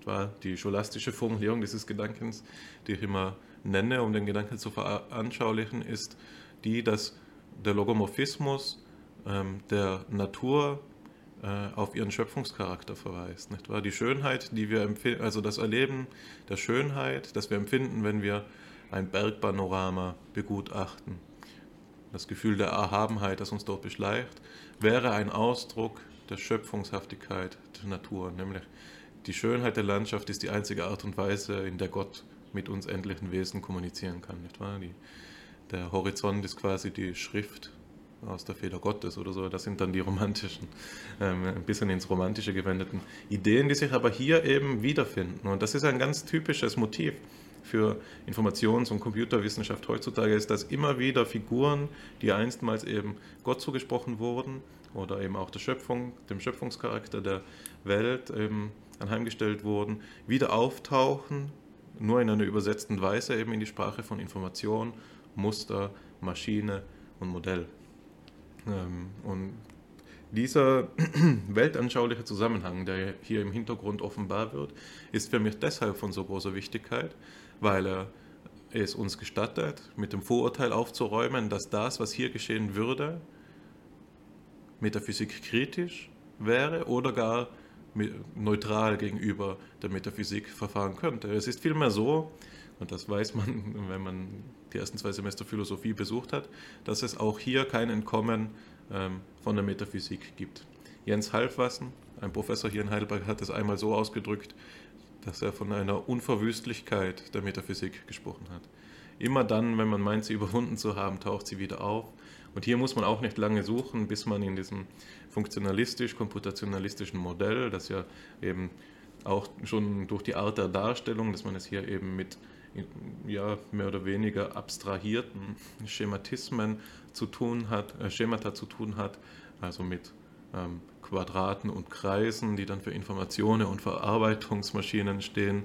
Ähm, dass alles das zwar den Anschein erwecken mag, dass es hier nicht um Realisationsweisen geht und dass es hier komplett unabhängig von allen Gegebenheiten der Wirklichkeit ähm, gedacht werden könnte, es tatsächlich doch nicht so ist, sondern dass hier im Hintergrund sehr starke Annahmen über die ähm, ja, letzten Sphären der Wirklichkeit ähm, eben auch gibt. Und dass man das einmal, ich habe ja gesagt, wir wollen im doppelten Sinn der Kritikverfahren zur Kenntnis nehmen muss und dann eben noch einmal zu dem Punkt zurückkehren muss in der typischen Schleifenbewegung der Philosophie, dass man diese Art der Metaphysik konturiert gegenüber anderen Arten, dass man eben eine Systematik der Alternativen entfaltet, die einen allererst dazu in die Lage versetzt, ähm, eine emanzipierte und vor allem informierte Entscheidung zu treffen, welches äh, Weltbild man denn nun für angemessen hält. Aber ähm, ich glaube, in diesem Wortbeitrag will ich diese Entscheidung nicht auch noch ähm, treffen oder vorwegnehmen, sondern ähm, ich würde den Ball ganz gerne an dich zurückspielen. Also ist, für dich auch, ist es für dich auch so, dass der weltanschauliche Zusammenhang hier in diesem Bild und in dieser Sprache im Vordergrund steht oder würdest du eher das Augenmerk auf die Technikalitäten legen wollen, also auf die Vorstellung, wie die hier unterbreitet wird, die eben ja doch auch durchaus, und das will ich gar nicht in Abrede stellen, sehr geeignet äh, dazu ist, eben ähm, sowohl die Operationsweise eines Computers als auch die Aktivität des Gehirns zu beschreiben. Nun, ich glaube, mein Verhältnis gegenüber der Sache ist immer das einer, wie kann ich es gut ausdrücken, das englische Wort ist uncanny. Das ist, ist etwas äh, wie eine Ungewissheit, ob nicht etwas auf der Strecke bleibt. Und das hat damit zu tun, dass wir jetzt Schritt für Schritt eine Rekonstruktion von Zusammenhängen vorgenommen haben. Und da geht es mir so ähnlich, wie wenn ich versuche, in meinem eigenen Forschungsbereich der Problemlösungsforschung zu beginnen beim phänomenologischen Begriff der Situation, des Subjektes, dann vielleicht der jeweiligen Problematik, um schrittweise dabei anzukommen, dass am Ende doch jemand etwas tut und wir einen, äh, meinetwegen, einen Turm von Hanoi vor uns haben und ich habe immer das Gefühl, es bleibt etwas auf der Strecke. Es bleibt etwas auf der Strecke, weil es doch zu dem gekommen ist, was ich am Anfang Sprünge oder Lücken ge genannt habe. Und das ist sozusagen eine gewaltige Aufgabe für einen Geist, die Problematik zusammenzufassen. Und insofern denke ich schon, dass wir, gerade weil wir diese Voraussetzungen nicht überprüfen können, oftmals darauf zurückgeworfen sind, zu vertrauen weil der Zusammenhang so schwierig ist, dass wir uns einfach an einen Punkt begeben müssen, den wir unseren Ausgangspunkt nennen, für den immer Voraussetzungen gegeben sind. Und dann ist von Weltanschauung die Rede und das muss nichts Schlechtes sein, solange man die äh, Weltanschauung rechtfertigen kann in einem separaten Prozess. Aber es ist mir doch, scheint mir doch eine gewaltige Herausforderung zu sein für Zusammenhänge, die von den Urgründen von Metaphysik oder von der Physiologie, von der Anatomie hinreichen bis zu dem Punkt, an dem wir jetzt angekommen sind, nämlich einen Buchstaben zu identifizieren. Es kommt mir immer dieses Gefühl von einem Unwohlsein, von, einem Un, von einer Unheimlichkeit, dass ähm, es etwas auf der Strecke liegen geblieben ist. Und das betrifft auch viele Aspekte, die du genannt hast, aber ich will jetzt doch auch noch einmal, ohne dabei den Weltanschauung, Weltanschauungsgedanken ähm, zu konterkarieren, denn ich stimme ihm zu, diese Ebene der Technik zur Sprache bringen. Beispiel. Was ist ein Strich? Wenn wir jetzt hier davon sprechen, dass das A komponiert ist und ich mir ein A anschaue, beispielsweise das A, das ich gerade vor dem Bildschirm, auf dem Bildschirm vor mir sehe, dann kann ich doch nun sagen, gegeben dieser Mechanismus, der hier von Kurzweil vorgeschlagen wird, dass wir kontinuierlich Bildpunkte ergänzen können, so wie die Pixel auf einem Bildschirm, bis ein ganzer Strich da ist. Wo fängt der Strich an? Was haben wir hier für Muster? Es gibt diese Idee, die Kurzweil vielleicht ein wenig rettet, die Idee der sogenannten rezeptiven Felder, in denen die Ganglienzellen des Augapfels, des Auges so organisiert sind, dass tatsächlich dann, wenn etwas ziemlich genau diesem Muster entspricht, eine Aktivität vorliegt. Aber für so etwas Subtiles wie einen einzelnen Buchstaben scheint mir hier doch sehr viel vorausgesetzt zu sein, insbesondere dann, wenn wir über unterschiedliche Schriftarten sprechen, über unterschiedliche Winkel, die zu unserem Auge bestehen können, dass man über Kopf lesen kann, seitwärts lesen kann, dass also in unserem Sichtfeld an allen denkbaren Stellen zugleich so und so viele ähm, rezeptive Felder bestehen würden für alle erdenklichen Formkategorien, scheint mir doch nicht so leicht äh, vorauszusetzen zu sein. Insofern denke ich, dass man dabei anfangen muss, dass man erstmal sagt, ja, da gibt es so etwas wie eine kleine Einheit, meinetwegen einen Punkt oder so etwas. Und das müssten wir jetzt erst einmal phänomenal auszeichnen. Was ist einmal physiologisch und was ist phänomenal? Das, was man dann die den als Anlass nehmen könnte, um die unterste Ebene all dieser Module zu aktivieren. Erst einmal müssen wir sagen, ja, es muss eine unterste Ebene geben. Klar, das setzt dieser Mechanismus voraus. Und dort ist auch eine, das ist auch eine besondere Ebene, weil hier der Mechanismus in Gang gebracht wird. Aber da muss so etwas sein wie, ja, das ist unabhängig von Farbe, unabhängig von, ähm, von der Orientierung in unserem Sichtfeld. Da ist etwas gegeben, was dann auf einer höheren Ebene, und das ist jetzt die Frage, wo ist der Übergang, wo ist die Schwelle, das ist die Frage nach der Schwelle, ausreicht, um eine minimale Differenz zu sagen, zu sagen, da ist es auch ontogenetisch oder psychogenetisch angebracht, den nächsten Schritt zu gehen, meinetwegen vom Punkt zu zwei Punkten nebeneinander oder zu einem Strich. Aber das scheint mir doch äh, nun zu einfach gedacht zu sein. Da gibt es so viele Kontingenzen, bei denen man sagen kann, warum haben wir kein rezeptives Feld für einen Haken, für einen Winkel, für einen Winkel in dem Grad. Da sind doch an einem Punkt anzuschließen, sind doch unendliche Fälle. Und wenn wir sagen, warum ist, der, ist denn das Muster, was wir hier haben, eines, bei dem wir sagen, das ist eine schwarze Linie einheitlichen Tones. Man könnte doch genauso gut von einem Muster sprechen, bei dem wir sagen, hier haben wir eine weiße neben einer schwarzen Fläche. Und das ist ja auch bei einem, bei einem Strich im A gegeben. Wenn wir ein typisches A, ein schwarzes A auf einem weißen Hintergrund nehmen, haben wir da doch auch noch ganz andere Muster, die beispielsweise gestaltpsychologisch verfügbar wären. Und mit Gestaltpsychologie ist hier auch der richtige Punkt besprochen. Wenn wir nämlich von Mustern sprechen, dann denkt Kurzweil meines Erachtens in Kategorien, die er nicht äh, aus der Luft gegriffen hat oder sich logisch erschlossen hat, sondern die ganz spezifischen Erwartungshaltungen entsprechen, die er, weil er nicht Psychologe ist, doch naiverweise präsupponiert. Und das sind gerade eben sowas wie Gestalten.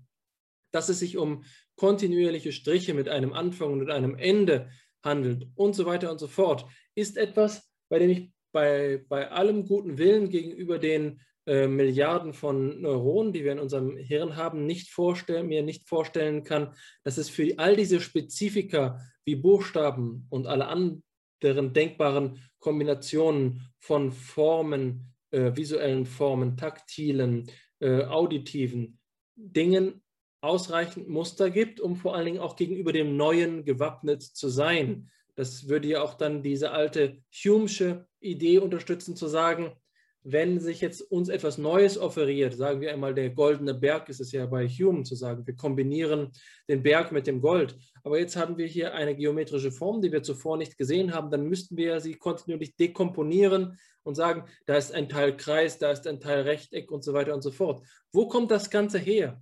Wie ergibt das Ganze Sinn? Was sind die, ähm, die Zusammenhänge, die dort eine Rolle spielen? Und die Antwort mit der Gestaltpsychologie ist eben, das kann doch alles nur als Struktur funktionieren, wenn es von vornherein als ein Bezug auf eine phänomenale Welt verstanden wird. Für so ein minimales Modul, das auf der kleinsten vorstellbaren, logisch sinnvollen und physiologisch sinnvollen Ebene operiert, kann es doch nicht so etwas wie die Voraussetzung einer integrierten phänomenalen Welt bereits geben. Aber de facto ist die Art und Weise, wie wir sozusagen von einem einzelnen Bildpunkt ausreichen in alle denkbaren Richtungen, doch etwas, was von vornherein in unsere phänomenale Welt integriert ist. Der einzige Rettungsring, den man da kurzweil zuwerfen kann, ist, glaube ich, so etwas wie das evolutionistische Argument oder irgendein Adaptionsargument. Zu sagen, ja, die anderen Module in denkbare Muster, die überhaupt nicht in der Welt vorkommen, die sind eben entweder ausgestorben oder sind nie äh, zur Erscheinung gekommen. Aber das scheint mir doch immer noch etwas zu sein, was von vornherein die Struktur einer sinnvoll und eben auch nach Präferenzmustern und so weiter und so fort äh, geordneten Welt voraussetzt. Wie ist also ein Kind, das präferenzlos auf die Welt kommt, jemals dazu in der Lage, sich zu orientieren, wenn dort nicht schon etwas ähm, angelegt sein muss? Führt also Kurzweils Gedanke zu einem Nativismus, zu der Idee, dass diese Muster in irgendeiner Weise schon angelegt sein müssen. Wie kann das, wie kann das sein? Wie kommt das Muster in die Welt? Das scheint mir hier etwas Entscheidendes zu sein. Ähm, das andere, worüber ich sprechen möchte, möchte, ist das, worüber du gesprochen hast, den Logomorphismus. Und in, einer, ähm, in einem Vortrag, den Christian Tevis ja vor kurzem in unserer Arbeitsgemeinschaft gehalten hat, hat er davon gesprochen, dass die Idee von Naturgesetzen, Gesetzmäßigkeit in diesem Sinne der Geltung, auch eine Form von Platonismus ist, insofern als Naturgesetze ihrerseits keine empirischen Entitäten sind. Und ich sehe kaum, dass es sich hier um etwas anderes hält, handelte. Das heißt, die Idee von Mustern sind gerade eben nicht etwas, was wir auf der Ebene von Transistoren oder neuen Neuronen realisiert sehen, sondern sie sind etwas inhärent Symbolisches. Man kann dort, soweit man will, hinuntergehen auf eine minimale Ebene. Aber das, was das Ganze zusammenhält, abgesehen vom einzelnen Bildpunkt, vom sozusagen vom kognitiven Pixel, das, was das zusammenhält, die Assoziation, das, was das strukturiert und in einem Verhältnis zueinander hält, die Relation, die kommt, glaube ich, nicht aus dem Material. Es sei denn, man vertritt einen Strukturrealismus, bei dem man wiederum dann darüber sprechen muss, weswegen genau diese Strukturen epistemologisch notwendig sind. Also, meines Erachtens verstrickt sich dieser, dieser Beitrag von Kurzweil darin, dass er sowohl psychologisch als auch philosophisch nicht ausreichend informiert ist.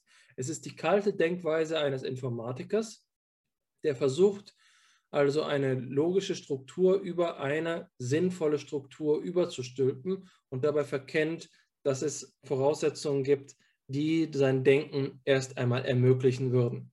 Zu glauben, dass Pattern, das Muster in der Welt äh, das freieste verfügbare Gut wären und wie, wie äh, Sand am Meer zur Verfügung stünden, ist, glaube ich, ein Fehler. Im Gegenteil ist es so, dass wenn wir von Komplexitätsreduktion sprechen, was ja ein beliebter systemtheoretischer Begriff ist, dass wir verstehen müssen, dass die Integration der Welt gerade eben nicht so funktioniert, dass wir von vornherein eine hundertprozentige Deckung unserer Umwelt haben, die wir dann schrittweise äh, reduzieren. Dagegen spricht zumindest das phänomenale, äh, die phänomenale Gegebenheit unserer Umwelt.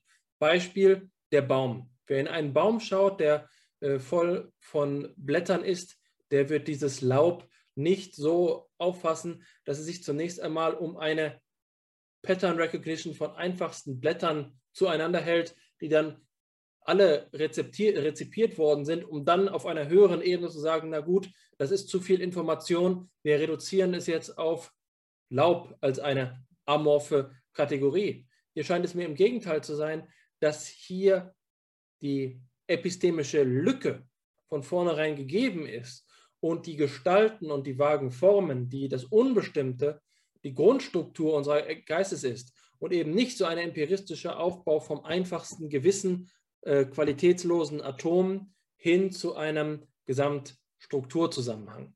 In anderen Worten, das Modell, was hier vorgeschlagen wird, ist radikal antiphänomenologisch, insofern als die Phänomenologie immer von der Kontextualität im Vorhinein ausgehen würde und nicht von so einer ähm, Gegebenheit wie einfachsten Elementen, die spezifischen Punkten, beispielsweise auf einer Retina oder Tönen in einem Gehör oder wie auch immer taktilen Eindrücken auf der Haut entsprechen. Es ist immer schon ein Zusammenhang vorausgesetzt und wir können ihn nicht modularisieren, so wie es hier, so wie hier vom Begriff des Moduls gesprochen wird. Ich finde das Plädoyer, das du entfaltest, sehr überzeugend und ähm, es erinnert mich daran, dass ich vorhin ähm, einen Punkt vergessen hatte zu entfalten, der mir wichtig war zu entfalten, aber es ähm, passt gewisserweise nahtlos dazu, jetzt zu dem, was du gesagt hast, was ähm, vielleicht auch ein Anzeichen ist, entweder, dass wir uns im Kreis herumdrehen oder dass wir einem Gedanken auf der Spur sind. Und ich will jetzt einfach mal das Zweite glauben. Ähm, wobei es auch nicht so schlimm ist, sich im Kreis herumzudrehen, wenn man da an die Kommentare von Heidegger denkt, der ja die Bewegung der Philosophie als gerade das beschreibt, nicht wahr? Nur in der Kreisbewegung kann man alle Seiten desjenigen sehen, dass in der Mitte des Kreises eben liegt die Sache selbst, die das Denken also die das Denken originär nie erreichen wird. Aber ja, ich will mich darin nicht verrennen. Du hast am Anfang davon gesprochen, dass dich, äh, wenn du dieses Modell von Kurzweil reflektierst, ein Gefühl der Unheimlichkeit beschleicht. Und ich äh, weiß genau, wovon du sprichst, nicht wahr? Wenn eben das, wenn man daran denkt, was du jetzt im Schlusswort eben zum Ausdruck gebracht hast, dass man irgendwie diesen Übergang erklären soll von qualitätslosen Atomen hin zu ähm, dem Leben, in dem wir stehen, dann ähm, ist es nicht einmal denkbar, wie das geschehen soll. Und ja, du hast das jetzt mit dem Wort antiphänomenologisch als äh, sanktioniert. Ich denke, was hier im Hintergrund ähm, steht, ist auch eine Vorstellung, die mir die ich sehr kontraintuitiv fand, als ich sie zum ersten Mal gehört hatte, sie mir Florian Kutzner auch aus Heidelberg eben nahegelegt hat, nämlich die Vorstellung, dass eine, ein Gütekriterium für Theorien darin liegen soll, wie viel explanatorische Distanz sie zu überbrücken in der Lage sind. Konkret gesprochen bedeutet das, dass eine Theorie ähm, desto besser ist, je entfernter die Sachzusammenhänge sind, die sie in der Lage ist zu erklären. Das, und reduktionistische Theorien sind das ähm, Paradebeispiel für solche, also für Theorien, die auf diesem Gütekriterium gut abschneiden, nicht wahr? Wenn wir hier eine Theorie der Information haben, die uns dazu imstande versetzt, ähm, so etwas zu bauen wie einen Geist, eine künstliche Intelligenz, wenn wir hier eine Theorie von, von Information haben, die uns auch nur dazu in die Lage versetzen würde, die Funktionsweise des Gehirns zu verstehen, hätten wir eine Theorie, die ein unglaubliches Maß an explanatorischer Distanz überbrücken könnte. Und das Zauberwort, das Schlüsselwort ist hier eben das Muster und das, äh, der Schlüssel selbst ist die Mathematik, nicht wahr? Es eben den privilegierten epistemischen Zugang, der uns das zu leisten in die Lage versetzen soll. Mich beschleicht hier auch eine Unheimlichkeit, eben weil man sich auf, weil ich mir auf der einen Seite ähm,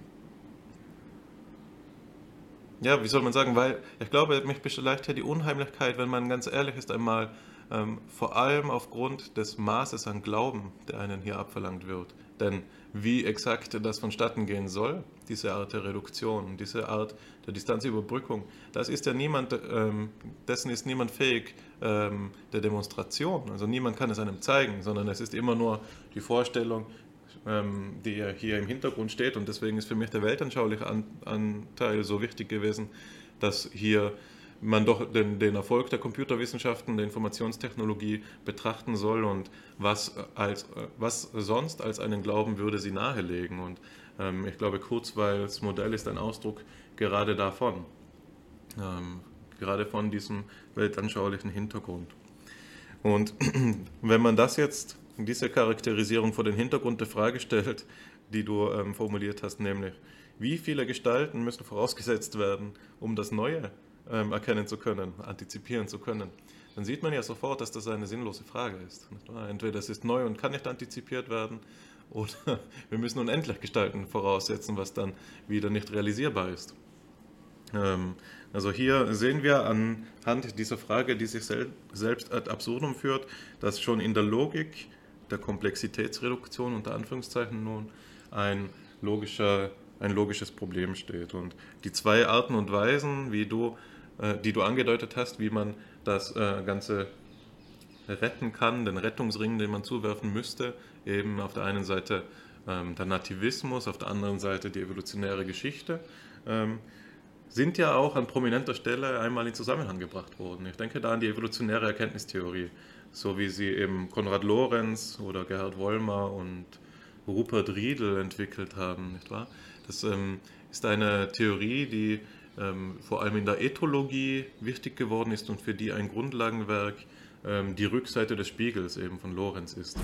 Und hier ist die Idee die folgende, ähm, dass die also, weil, lass mich noch einmal kurz ausholen. Du hast immer wieder die, die ähm, Rückfrage gestellt, was sind denn die Ermöglichungsbedingungen dieses Mustererkennens? Müssen ja nicht Gestalten vorausgesetzt werden. Das heißt, du hast letztlich immer so eine Frage gestellt, die man als transzendentalphilosophische Frage auszeichnen könnte. Und Konrad Lorenz' Idee war nun diejenige, dass wir die Kategorien, die unsere Anschauung präformieren, so erklären muss, wie man eben auch alles andere im Organismus erklärt wie man jede Erkenntnisleistung des Organismus erklären muss, nämlich Vermöge der Evolutionstheorie.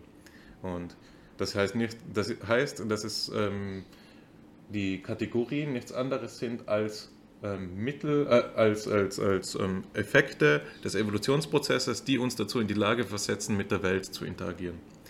Ähm, Rupert Riedel schreibt in diesem Zusammenhang einmal, ich zitiere es kurz, mit Konrad Lorenz Einsicht, dass die angeborenen Formen unserer Anschauung wohl aus denselben Gründen in diese Welt passen, aus denen die Flosse des Fisches ins Wasser passt, noch bevor er, noch bevor er aus dem Ei geschlüpft ist, entwickelte sich die evolutionäre Erkenntnistheorie.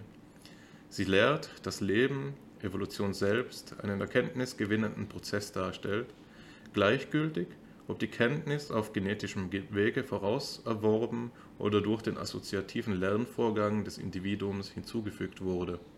Hier endet das Zitat, ähm, das aus vielen Gründen vielsagend ist. Eine Vorstellung, nämlich die Lorenz evolutionäre Erkenntnistheorie ähm, vorantreibt, ist eben, was auch das popperianische Verständnis von Wissenschaft überhaupt vorantreibt, so etwas wie eine asymptotisch, asymptotische Annäherung an die Wahrheit und jetzt im, in Lorenz begriffen eine asymptotische Annäherung an die Wirklichkeit. Also was unsere Erkenntnisvermögen unter dem Selektionsdruck ähm, vorantreibt, ist ein immer besseres und immer akkurateres Band an die Wirklichkeit selbst. Etwa? Und es, ähm, das ist natürlich eine Vorstellung, die überaus problematisch ist und der man meines Erachtens nach berechtigterweise einen Zirkularitätsvorwurf gemacht hat und nicht den guten, sondern den, den schlechten Zirkularitätsvorwurf.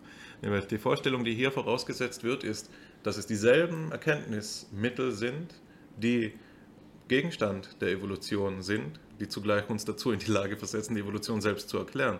Das heißt, die Evolutionstheorie ist ein Produkt derselben Erkenntnismittel, die sie eigentlich erklären soll. Also diese Theorie ähm, sitzt einem schlechten Zirkel auf und kann zumindest so nach herkömmlichen Theorie, Güterkriterien nicht das erklären, was sie zu erklären vorgibt. Ähm, es mag natürlich auch Leute geben, eben Gerhard Vollmer ist so jemand, die sich jetzt dagegen dennoch stark machen, aber das ist schon mal ein gewichtiger Einwand, glaube ich, den man auch nicht so ohne weiteres von der Hand weisen kann. Nun ähm, wäre, glaube ich, ähm, eine, äh, es besteht, glaube ich, so eine gewisse Kontinuität zwischen dieser Vorstellung der evolutionären Erkenntnistheorie und Kurzweils Vorstellung der Modellierbarkeit des Gehirns durch die Informationstechnologie. Nicht wahr? Es wäre hier sozusagen ähm, einfach nur eine Sprache gefunden, die diese Kategorien mit dem nächsthöheren Auflösungsgrad beschreiben kann. Also denjenigen Prozess, der uns dazu in die Lage versetzt, die Wirklichkeit erkenntnismäßig anzunähern. Und äh, wenn man diese Analogie mitträgt, dann ist Kurzweils Theorie natürlich vom selben Einwand betroffen. Also sie würde gewisserweise einer ähnlichen Zirkularität aufsitzen wie Lorenz evolutionäre Erkenntnistheorie. Ich denke, ähm, dass das auch schon eben ganz gut dazu überleitet, was wir mit dem zweiten Material unternehmen wollen. Und wenn es für dich in Ordnung ist, würde ich einfach so vorgehen, dass ich jetzt den kritischen Teil eben der Sitzung eröffne, den wir mit ähm, Erwin Strauss einleiten wollen. Und Erwin Strauss schreibt vom Sinn der Sinne folgendes. Auf dem Weg hinab zu den Elementen kann nur ein Teil der Gesamtaufgabe gelöst werden. Je tiefer wir hinabsteigen, desto schwieriger wird der Rückweg. Aus den elementaren Vorgängen ist die, ist die Struktur des Organs nicht zurückzugewinnen. Muskelfibrillen bilden den Pectoralis, sie bilden aber auch den Bizeps und den Trizeps. Es sind die Muskeln in ihrer anatomischen Einheit sowie die makroskopischen Anatomie sie benennt, die in ihrem Zusammenspiel den Organismus in seiner Umgebung bewegen. Das Heil ist nicht in den mikroskopischen Strukturen allein zu finden. Sie lernen etwas über die Möglichkeit der Kontraktion im Allgemeinen, aber nicht über das tatsächliche Geschehen im Verband des Organismus. Das Gehirn kontrolliert die Bewegungen der Glieder und des Körpers im Ganzen, indem es das mikroskopische Geschehen in makroskopische Vorgänge und Handlungen transformiert. Seine Rolle ist die eines Globalisators. Das Bezugssystem der mikroskopischen Analyse ist der physikalische Raum und die physikalische Zeit, die in ihrer homogenen Indifferenz zwar die Möglichkeit biologischen Geschehens begreifen lassen, aber nicht seine Tatsächlichkeit. Die phylogenetische Erklärung ruft den Zufall zu Hilfe, doch dies ist nicht nur ein, logisch, ein logischer Kunstgriff, eine verhüllende Umschreibung des Verhältnisses von möglicher und tatsächlicher Ordnung. Der Organismus muss sich allerdings den physikalischen Raumzeitsystem darstellen lassen, im physikalischen Raumzeitsystem darstellen lassen. Er kann aber nicht daraus abgeleitet werden. Hier endet das Zitat von Strauss, ähm, der eben ganz explizit Bezug nimmt auf die Vorgänge, die wir jetzt nun schon thematisiert haben. Er spricht vom Gehirn als einer, einem Organ, das eben mikroskopisches Geschehen in makroskopische Vorgänge übersetzen muss, transformieren muss und spricht in diesem Zusammenhang von der Rolle des Globalisators, also das Gehirn als etwas, das das Kleine ins Globale übersetzt, das Lokale ins Globale übersetzt, so kann man sagen. Und er verweist auf mannigfache Kritikmöglichkeiten, die eben jedweden Zerebrozentrismus vorgehalten werden müssen, die eben auf gerade diese Globalisationsfunktion zurückbezogen werden müssen. Und ein wichtiger Hinweis ist hier der, den ich unter dem Begriff des Materialen a priori fassen würde, nämlich, dass es einen Unterschied gibt, ähm, die Funktionsweise des Organismus als Möglichkeit zu erklären, als mögliches biologisches ähm, Geschehen, zu der Erklärung des, äh, des Verhaltens des Organismus in seiner T Tatsächlichkeit. Und das ist auch ein Punkt, den wir mit Herrn Teves eben im letzten Kolloquium verhandelt haben, dass es eben, wenn wir die Idee des Materialen a priori ernst nehmen, so wie Max Scheler sie entwickelt, dass es also so etwas gibt wie eine, hm, ja, wie soll man sagen, die, den Umstand einer Unmöglichkeit des Andersseins der materialen ähm, Realisation oder dass die materiale Re Realisation äh, des Gegenstands von Interesse äh, wesensnotwendige Implikationen mit sich führt. Dann ähm, können wir hieraus einige Schwächen ähm, ableiten, die sich eben mit funktionalistisch-kognitivistischen Modellen verbinden lassen, nämlich zum Beispiel, dass diesem Materialen a priori keine Rechnung getragen wird. Und wenn Strauss vom Sinn der Sinne spricht, dann meint er meines Erachtens nach gerade das. Es ist gerade die, jetzt im Plessnerschen Vokabular, Ästhesiologie unserer Sinne, also die Lehre, ähm, die, die Sinnenlehre, die ähm, nicht hintergangen werden kann, wenn wir ähm, von der Konstitution der Bedeutung im Allgemeinen sprechen wollen. Aber bevor wir das entfalten, und ich bin sicher, dass wir dazu noch ein, zwei Kommentare machen müssen oder werden, ähm, würde mich jetzt auch nochmal eben deine Meinung interessieren, bevor ich mich ganz allzu weit davon tragen lasse. Also, wie siehst du den Zusammenhang von Strauß und Kurzweil und auf welche Seite neigst du eher zu? Vielen Dank. Ich glaube, dass du das schon antizipierst und das vermute ich, wissen unsere Zuhörerinnen und Zuhörer jetzt auch schon, nicht nur nach der aktuellen Folge, sondern auch mit Rückblick auf die vorherigen Folgen unseres Podcasts. Und trotzdem glaube ich, dass es hier nötig ist, und das hatten wir auch schon, das kann man zu unserer Verteidigung sagen, begonnen, Kurzweils Idee zu einem gewissen Grad wertzuschätzen. Ich hatte erst überlegt, das Wort plaus zu plausibilisieren gesagt, aber das Problem ist eigentlich vielmehr, dass sie so plausibel ist. Das Problem mit dieser Theorie ist, dass sie uns, gerade dann, wenn wir uns eines geschwinden und ökonomischen Denkens schuldig machen, so wirken muss, als enthalte sie eigentlich all das Erforderliche und das Zusätzliche, was es eben über den Menschen und seine Kognition, sein Denken, sein Erleben zu sagen gibt, das ist unerheblich, das sei unerheblich. Und trotzdem will ich genau dafür warnen. Es mag so sein, und das hast du ja auch schon betont, dass die Erklärungsmacht von so einem materialistischen, deterministischen, funktionalistischen, komputationalistischen Modell hoch sei. Aber es besteht doch nochmal ein ganz entscheidender Unterschied darin, das hier jetzt zu ähm, verabsolutieren und für die ausreichende Erklärung für alles zu halten oder es ins, insbesondere als so etwas wie eine Kontrastfolie zu verstehen. Eine Kontrastfolie für die Suche nach der tieferen, nach der eigentlichen Bedeutung des Erlebens. Und das sehe ich, ich hatte das Muster, glaube ich, oder das, äh, die, die, die Figur schon einmal bedient, so wie Max Scheler über den Utilitarismus spricht. Er sagt, es ist eigentlich die beste moralische Erklärung, sie macht alles richtig, aber nicht das Wichtigste. Und das ist auch hier so etwas, was ich in diesem Zitat sehe. Ja, die evolutionistische, äh, die physikalistische, die naturalistische Erklärungsweise der ähm, Organfunktion des Gehirns wird dem Gehirn zu einem gewissen Grad recht. Und zwar insofern, als es sich um ein Organ handelt. Und die Idee wäre jetzt zu sagen, ist das alles? Ja. Und da ist doch hier jetzt der entscheidende Unterschied gekommen. Und der, das Zauberwort in diesem Zitat ist Tatsächlichkeit. Das steht ja hier ganz ähm, am Ende, es kann nicht daraus abgeleitet werden, heißt der, die Art und Weise, wie ein, eine, ein Organismus die Welt erfährt, auf sie Bezug nimmt, ist mehr als die Kontingenz seiner Organisation.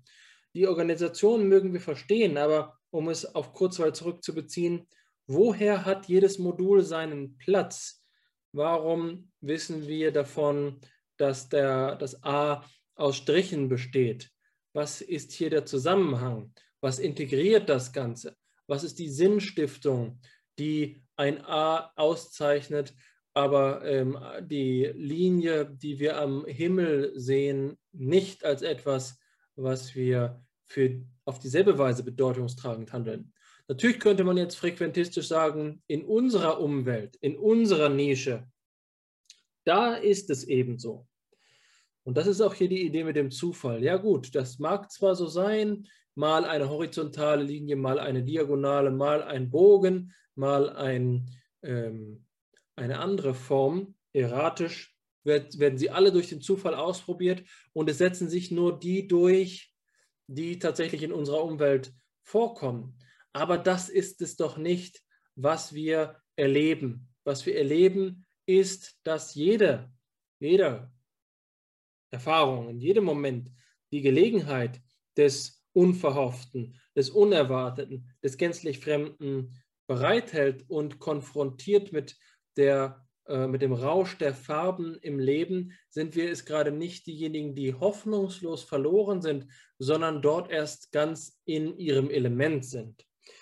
Wir sind eben gerade nicht umweltgebunden. Die Muster, die hier präsentiert werden, von Kurzweil verteidigt werden, sind die einer höchsten Umweltgebundenheit, die wir nur dann erklären können, wenn wir sagen, ja, das Modul hat seinen Platz, weil alles in der Welt einen geordneten Ablauf ähm, hat. Und das ist ja auch gerade die Gefahr, die, die hier jetzt ähm, kulturgeschichtlich, kulturphilosophische Gefahr zu sagen, sobald wir uns diesen Erklärungsmustern von Kurzweil anvertrauen, dann führen wir unsere Welt in die bürokratisch verwaltete Welt über. Dann haben wir eine Welt, die gerade eben dem Computer entspricht. Dann wird unser Innen zu diesem Außen. Dann haben wir es damit zu tun, dass wir eben in einer Welt der Vorhersagbarkeit, der Zuverlässigkeit ähm, zu tun haben. Und was wir damit dabei verlieren, ist gerade die Freiheit. Die Freiheit, die aber doch in uns angelegt ist, auch wenn es aus der Betrachtung von Kurzweil wundersam wirken muss. Und vielmehr für ihn muss hier jetzt der Eindruck einer Unheimlichkeit auf, aufkommen, wenn jemand damit einmal konfrontiert ist, etwas zu erleben, für das seine Module nicht vorbereitet gewesen sind, in, bei denen nun eine Veränderung vorkommt. Aber die Tatsache ist nun einmal, dass ein Mensch, der hinaus in die Welt tritt, ein Abenteuer erlebt, für das sein Organismus nicht vorbereitet sein mag, weil hier noch keine Module vorbereitet sind, das ihn aber dennoch nicht überfordert. Und ich glaube, dass Kurzweils verwalteter Mensch hier so wie man bei Adorno von der verwalteten Welt spricht, der verwaltete Mensch immer überfordert sein muss von dem, was für den Menschen als Abenteurer, den Menschen als das Leben als Wagnis eigentlich das Herzstück ist. Und da sehen wir also in dieser Weise, und das will ich nicht übermoralisieren, so etwas wie eine Verankerung dieser Denkweise doch in einer Weltanschauung, die aus einer stark ähm, strukturierten ähm, bürgerlichen Welt stammt, in der alles seinen Platz von vornherein hat und nicht seinen Platz findet, nicht seinen Platz sucht. Und so wie man vielleicht in der, in der Scholastik davon gesprochen hat, dass Gesellschaftsmodelle von Thomas von Aquin beispielsweise davon ausgegangen sind, dass der Bauer immer Bauer bleiben, bleiben muss, ist es auch so, dass das Modul für die A-Wiedererkennung im Gehirn des ähm, Menschen das Kurzweil vor Augen hat, ähm, doch immer ein A für die, äh, ein Modul für die A-Wiedererkennung bleiben muss und sie hier gerade eben die spezifische Freiheit des Menschen, die Nicht-Festgestelltheit, wie es mit Nietzsche zu sagen ist, verloren geht. Ich würde das gerne mit Nicolas Gomez Davila äh, betonen, der einmal sagte, in dem Moment, in dem wir glauben, dass wir die Natur des Menschen äh, erfasst hätten, in diesem Moment, genau in diesem Moment, muss sie wieder ins Verborgene in die Schatten zurückfallen. Das scheint doch hier etwas zu sein, was die, ähm, die Rettung ist, die uns vor solchen strukturalistischen und, und deterministischen Fantasien und auch groß, größenwahnsinnigen Modellen wie dem von Kurzweil, der ein einfaches Prinzip zur Determinante des ganzen Lebens machen will und damit also das Leben zu einer Einöde werden lässt, zu einer Wüste, die, wie Nietzsche schon gesagt hat, sich eben ausbreitet dass das doch etwas ist, wovor wir doch hoffentlich auch gewappnet sind, was aber nicht bedeuten soll, dass es die Freiheit, dass die Freiheit nicht verteidigt werden muss. Und das ist ja auch das Anliegen von Thomas Fuchs, der in einer kürzlichen Veröffentlichung, einem, einem Aufsatzband mit dem Titel Die Verteidigung des Menschen steht. Und ich glaube, dass wir hier auch an der Front zwischen dem ähm, Computermenschen und dem freien Menschen stehen, weswegen ich es für ausgesprochen wichtig halte, diese Überlegungen äh, zu artikulieren, die wir gesprochen haben. Jetzt bin ich doch davon gekommen zu sagen, wir sollten hier etwas wertschätzen und bin am Ende zu einem scharfen Urteil gekommen, aber das geht ja Hand in Hand.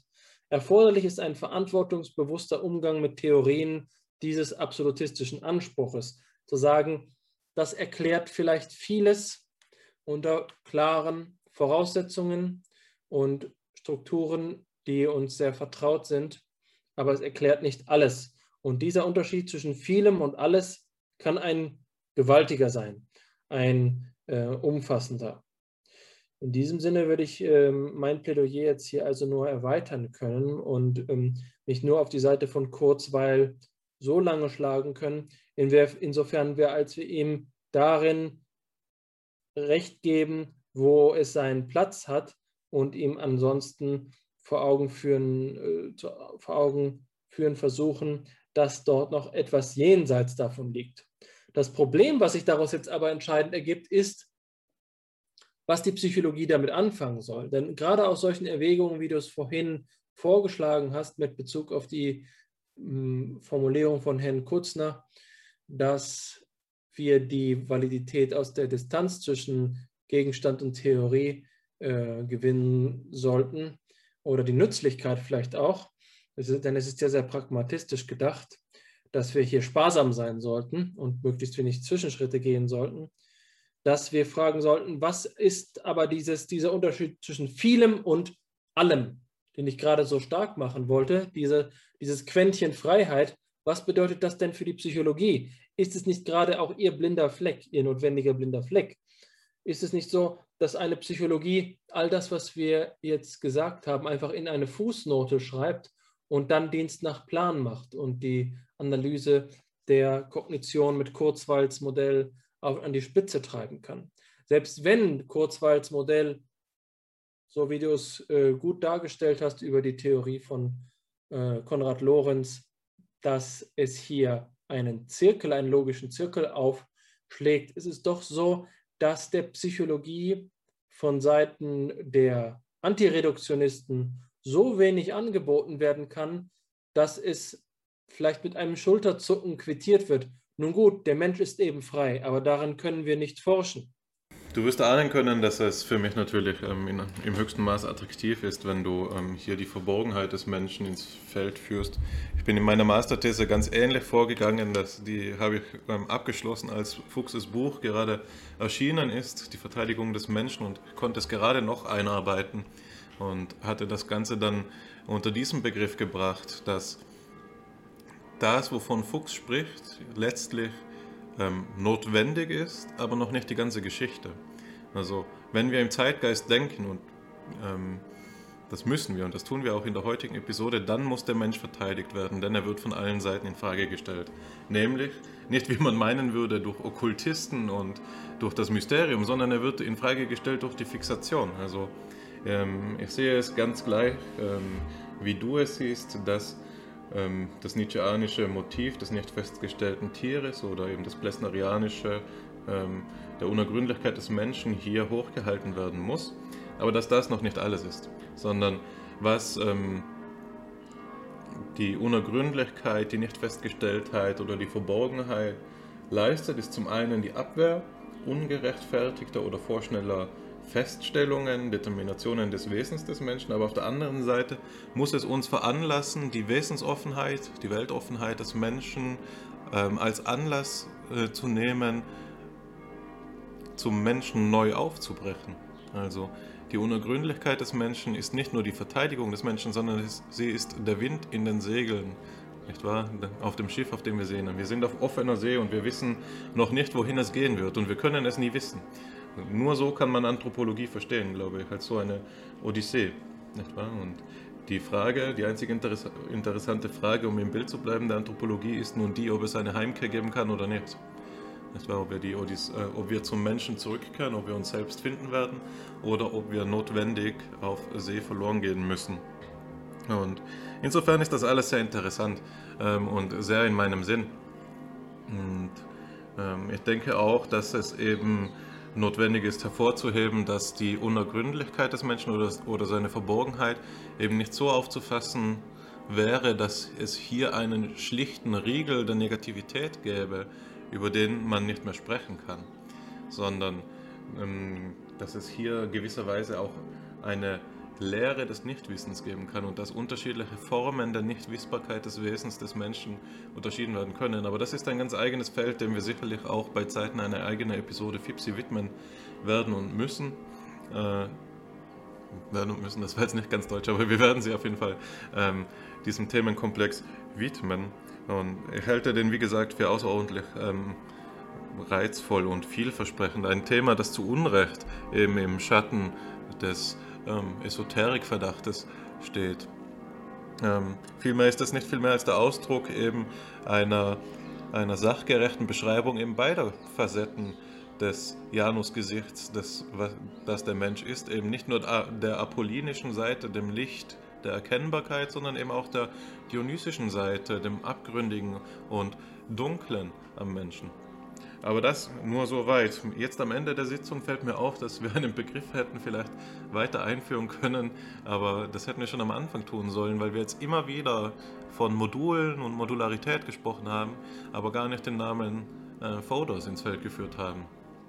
Ähm, also vielleicht halte ich es so, dass ich das ganz kurz nachschiebe, einfach nur den Zusammenhang weil ähm, es doch so wichtig ist von, von so zentralen Stellenwert.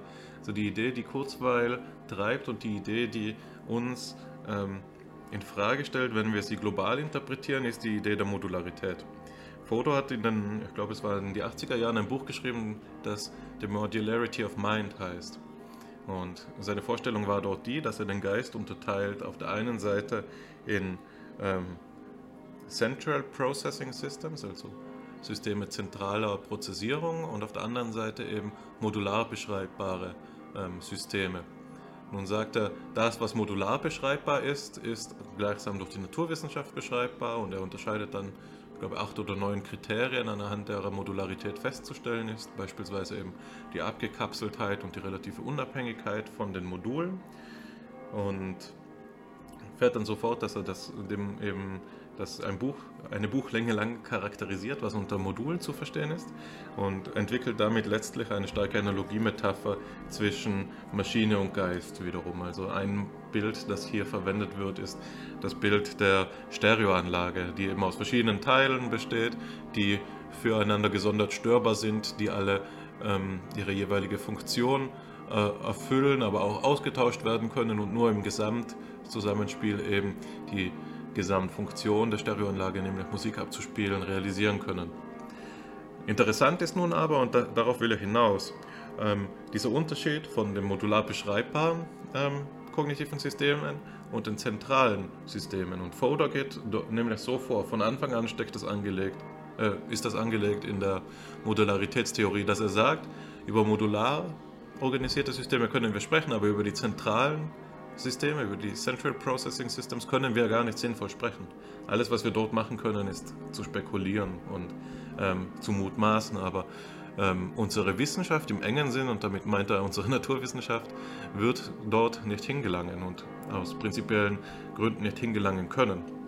Und diese Vorstellung ist für mich deshalb so zentral, weil die Unergründlichkeit des Menschen im naturalistischen Weltbild davon abhängt, wo wir diese Linie ziehen also zwischen Central Processing Systems und Modular Systems.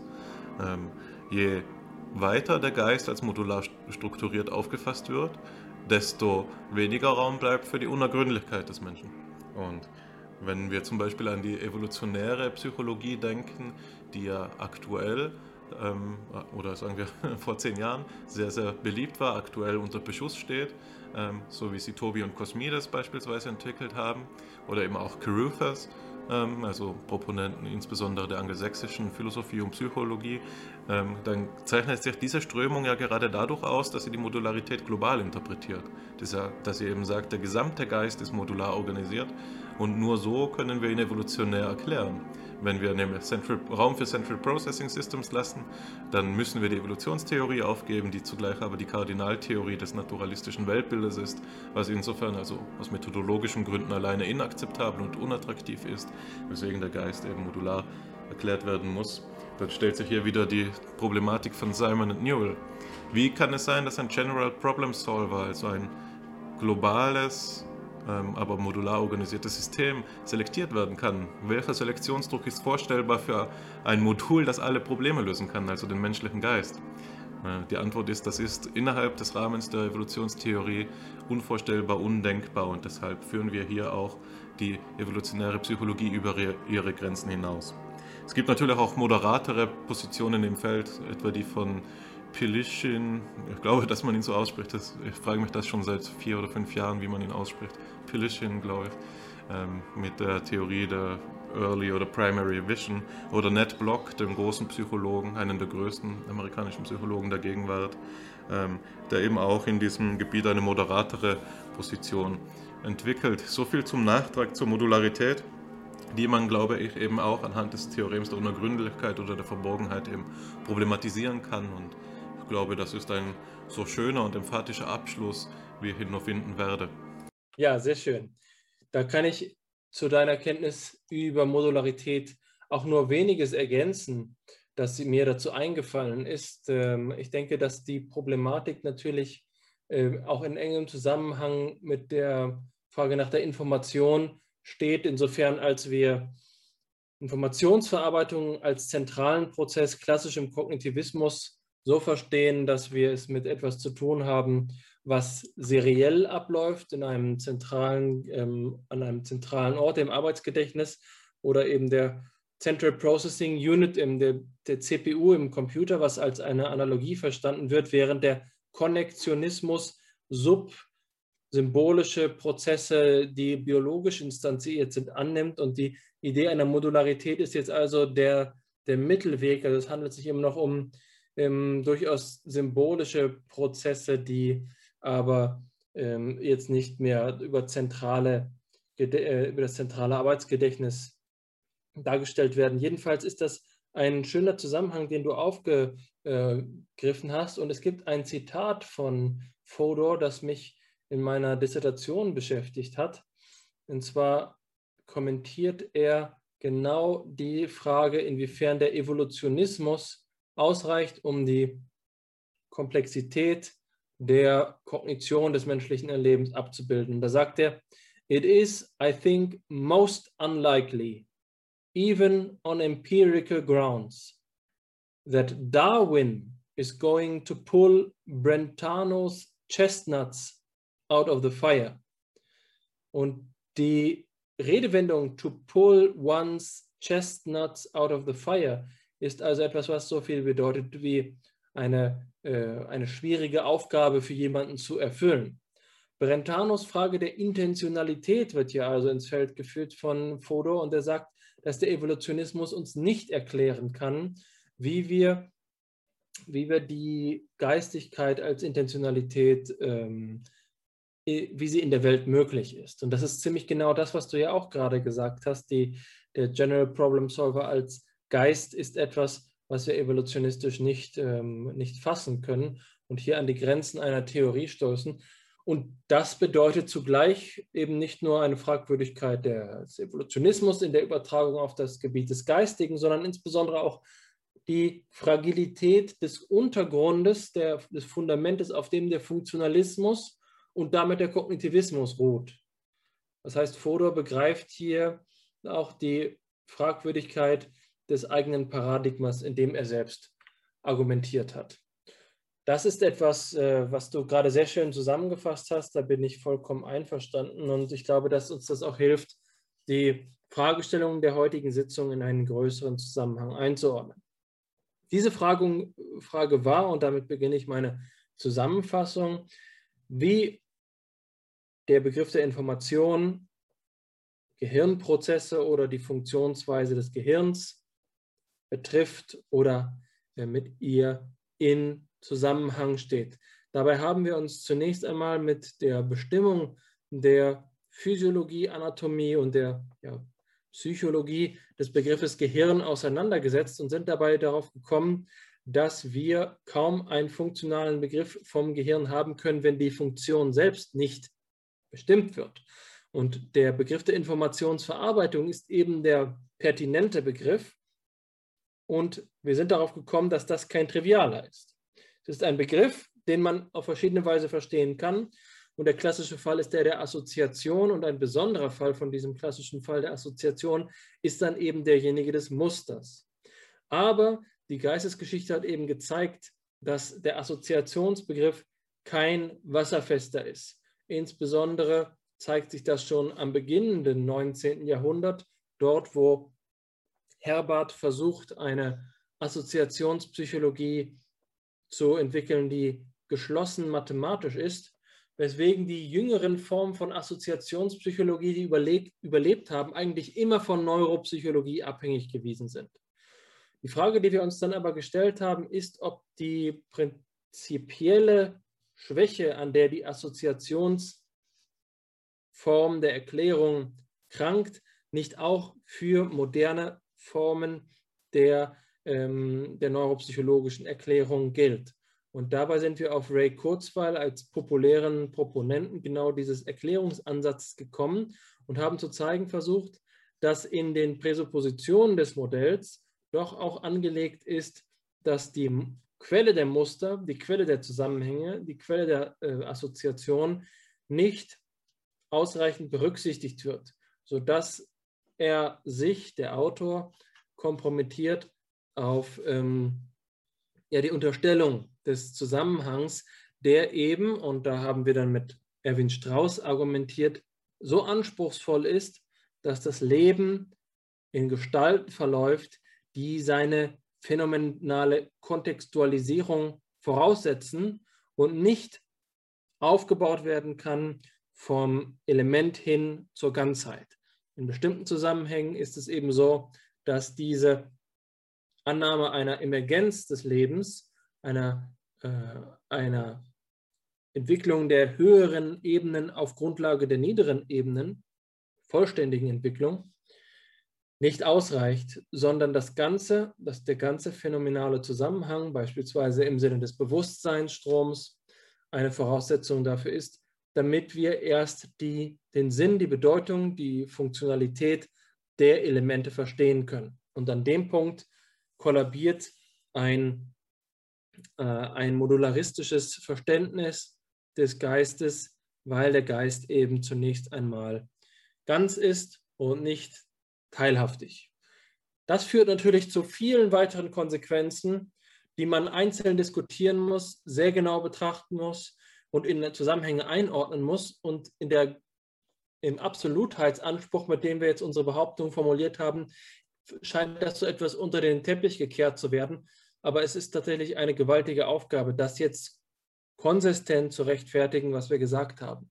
Eine Aufgabe, der wir uns aber heute, genau wie du es gesagt hast, nicht mehr stellen können. Aber glücklicherweise haben wir die Geduld und Gleichmut äh, unseres ewigen Gesprächs, dass es immer eine nächste Episode geben wird. In diesem Sinne, lieber Hannes, ich äh, würde sagen, von meiner Seite aus war es das. Es hat mir große Freude gemacht, dieses Thema gemeinsam mit dir zu explorieren und unsere Gedanken dazu zu synchronisieren und hoffe auch, dass wir unseren Zuhörerinnen und Zuhörern einmal wieder einen Denkanstoß gegeben haben. Denn unser Ziel ist es ja nie, sie vor vollendete Tatsachen zu stellen, sondern Probleme zu, aufzureißen und ähm, dementsprechend auch ihnen die Gelegenheit zu geben, das selbst weiterzudenken oder sogar mit uns gemeinsam weiterzudenken. Was sagst du? Ich sehe das genauso und ähm, ich denke auch, dass es nichts mehr anzufügen gibt mit einer Ausnahme, nämlich die Formalia, die an, jeder, an jedem Ende der, jeder Episode genannt werden müssen. Ähm, Vergessen Sie nicht, liebe Zuhörer und Zuhörerinnen, dass Sie sich bei uns melden können über die verschiedensten Kanäle. Alle Informationen dazu finden Sie in der Podcast-Beschreibung. Beispielsweise können Sie sich ähm, mit uns verknüpfen, wenn Sie die Homepage der Arbeitsgemeinschaft für Philosophie und Psychologie besuchen. Sie können uns aber auch eine E-Mail schreiben auf fipsi.phi-psi.de. Sie können mit uns per Telegram in Kontakt treten. Dort gibt es diverse Gruppen. Ähm, die alle Ankündigungen des Programms der AG enthalten. Es handelt sich dabei um Kolloquien, aber auch um Lesekreise und um ähm, Stammtische. Es ähm, findet da auch, finden dort auch studentische Initiativen der Kollaboration statt. Ansonsten, wenn Sie Interesse haben, direkt mit uns ins Gespräch zu kommen, wie Alexander schon angedeutet hat, ist das möglich. Schreiben Sie uns eine E-Mail mit Ihren Gedanken, worüber Sie sprechen wollen und ähm, wir treten gerne persönlich mit Ihnen ins Gespräch. Das äh, war es aber auch von meiner Seite. Ich denke, wir sprechen lange genug.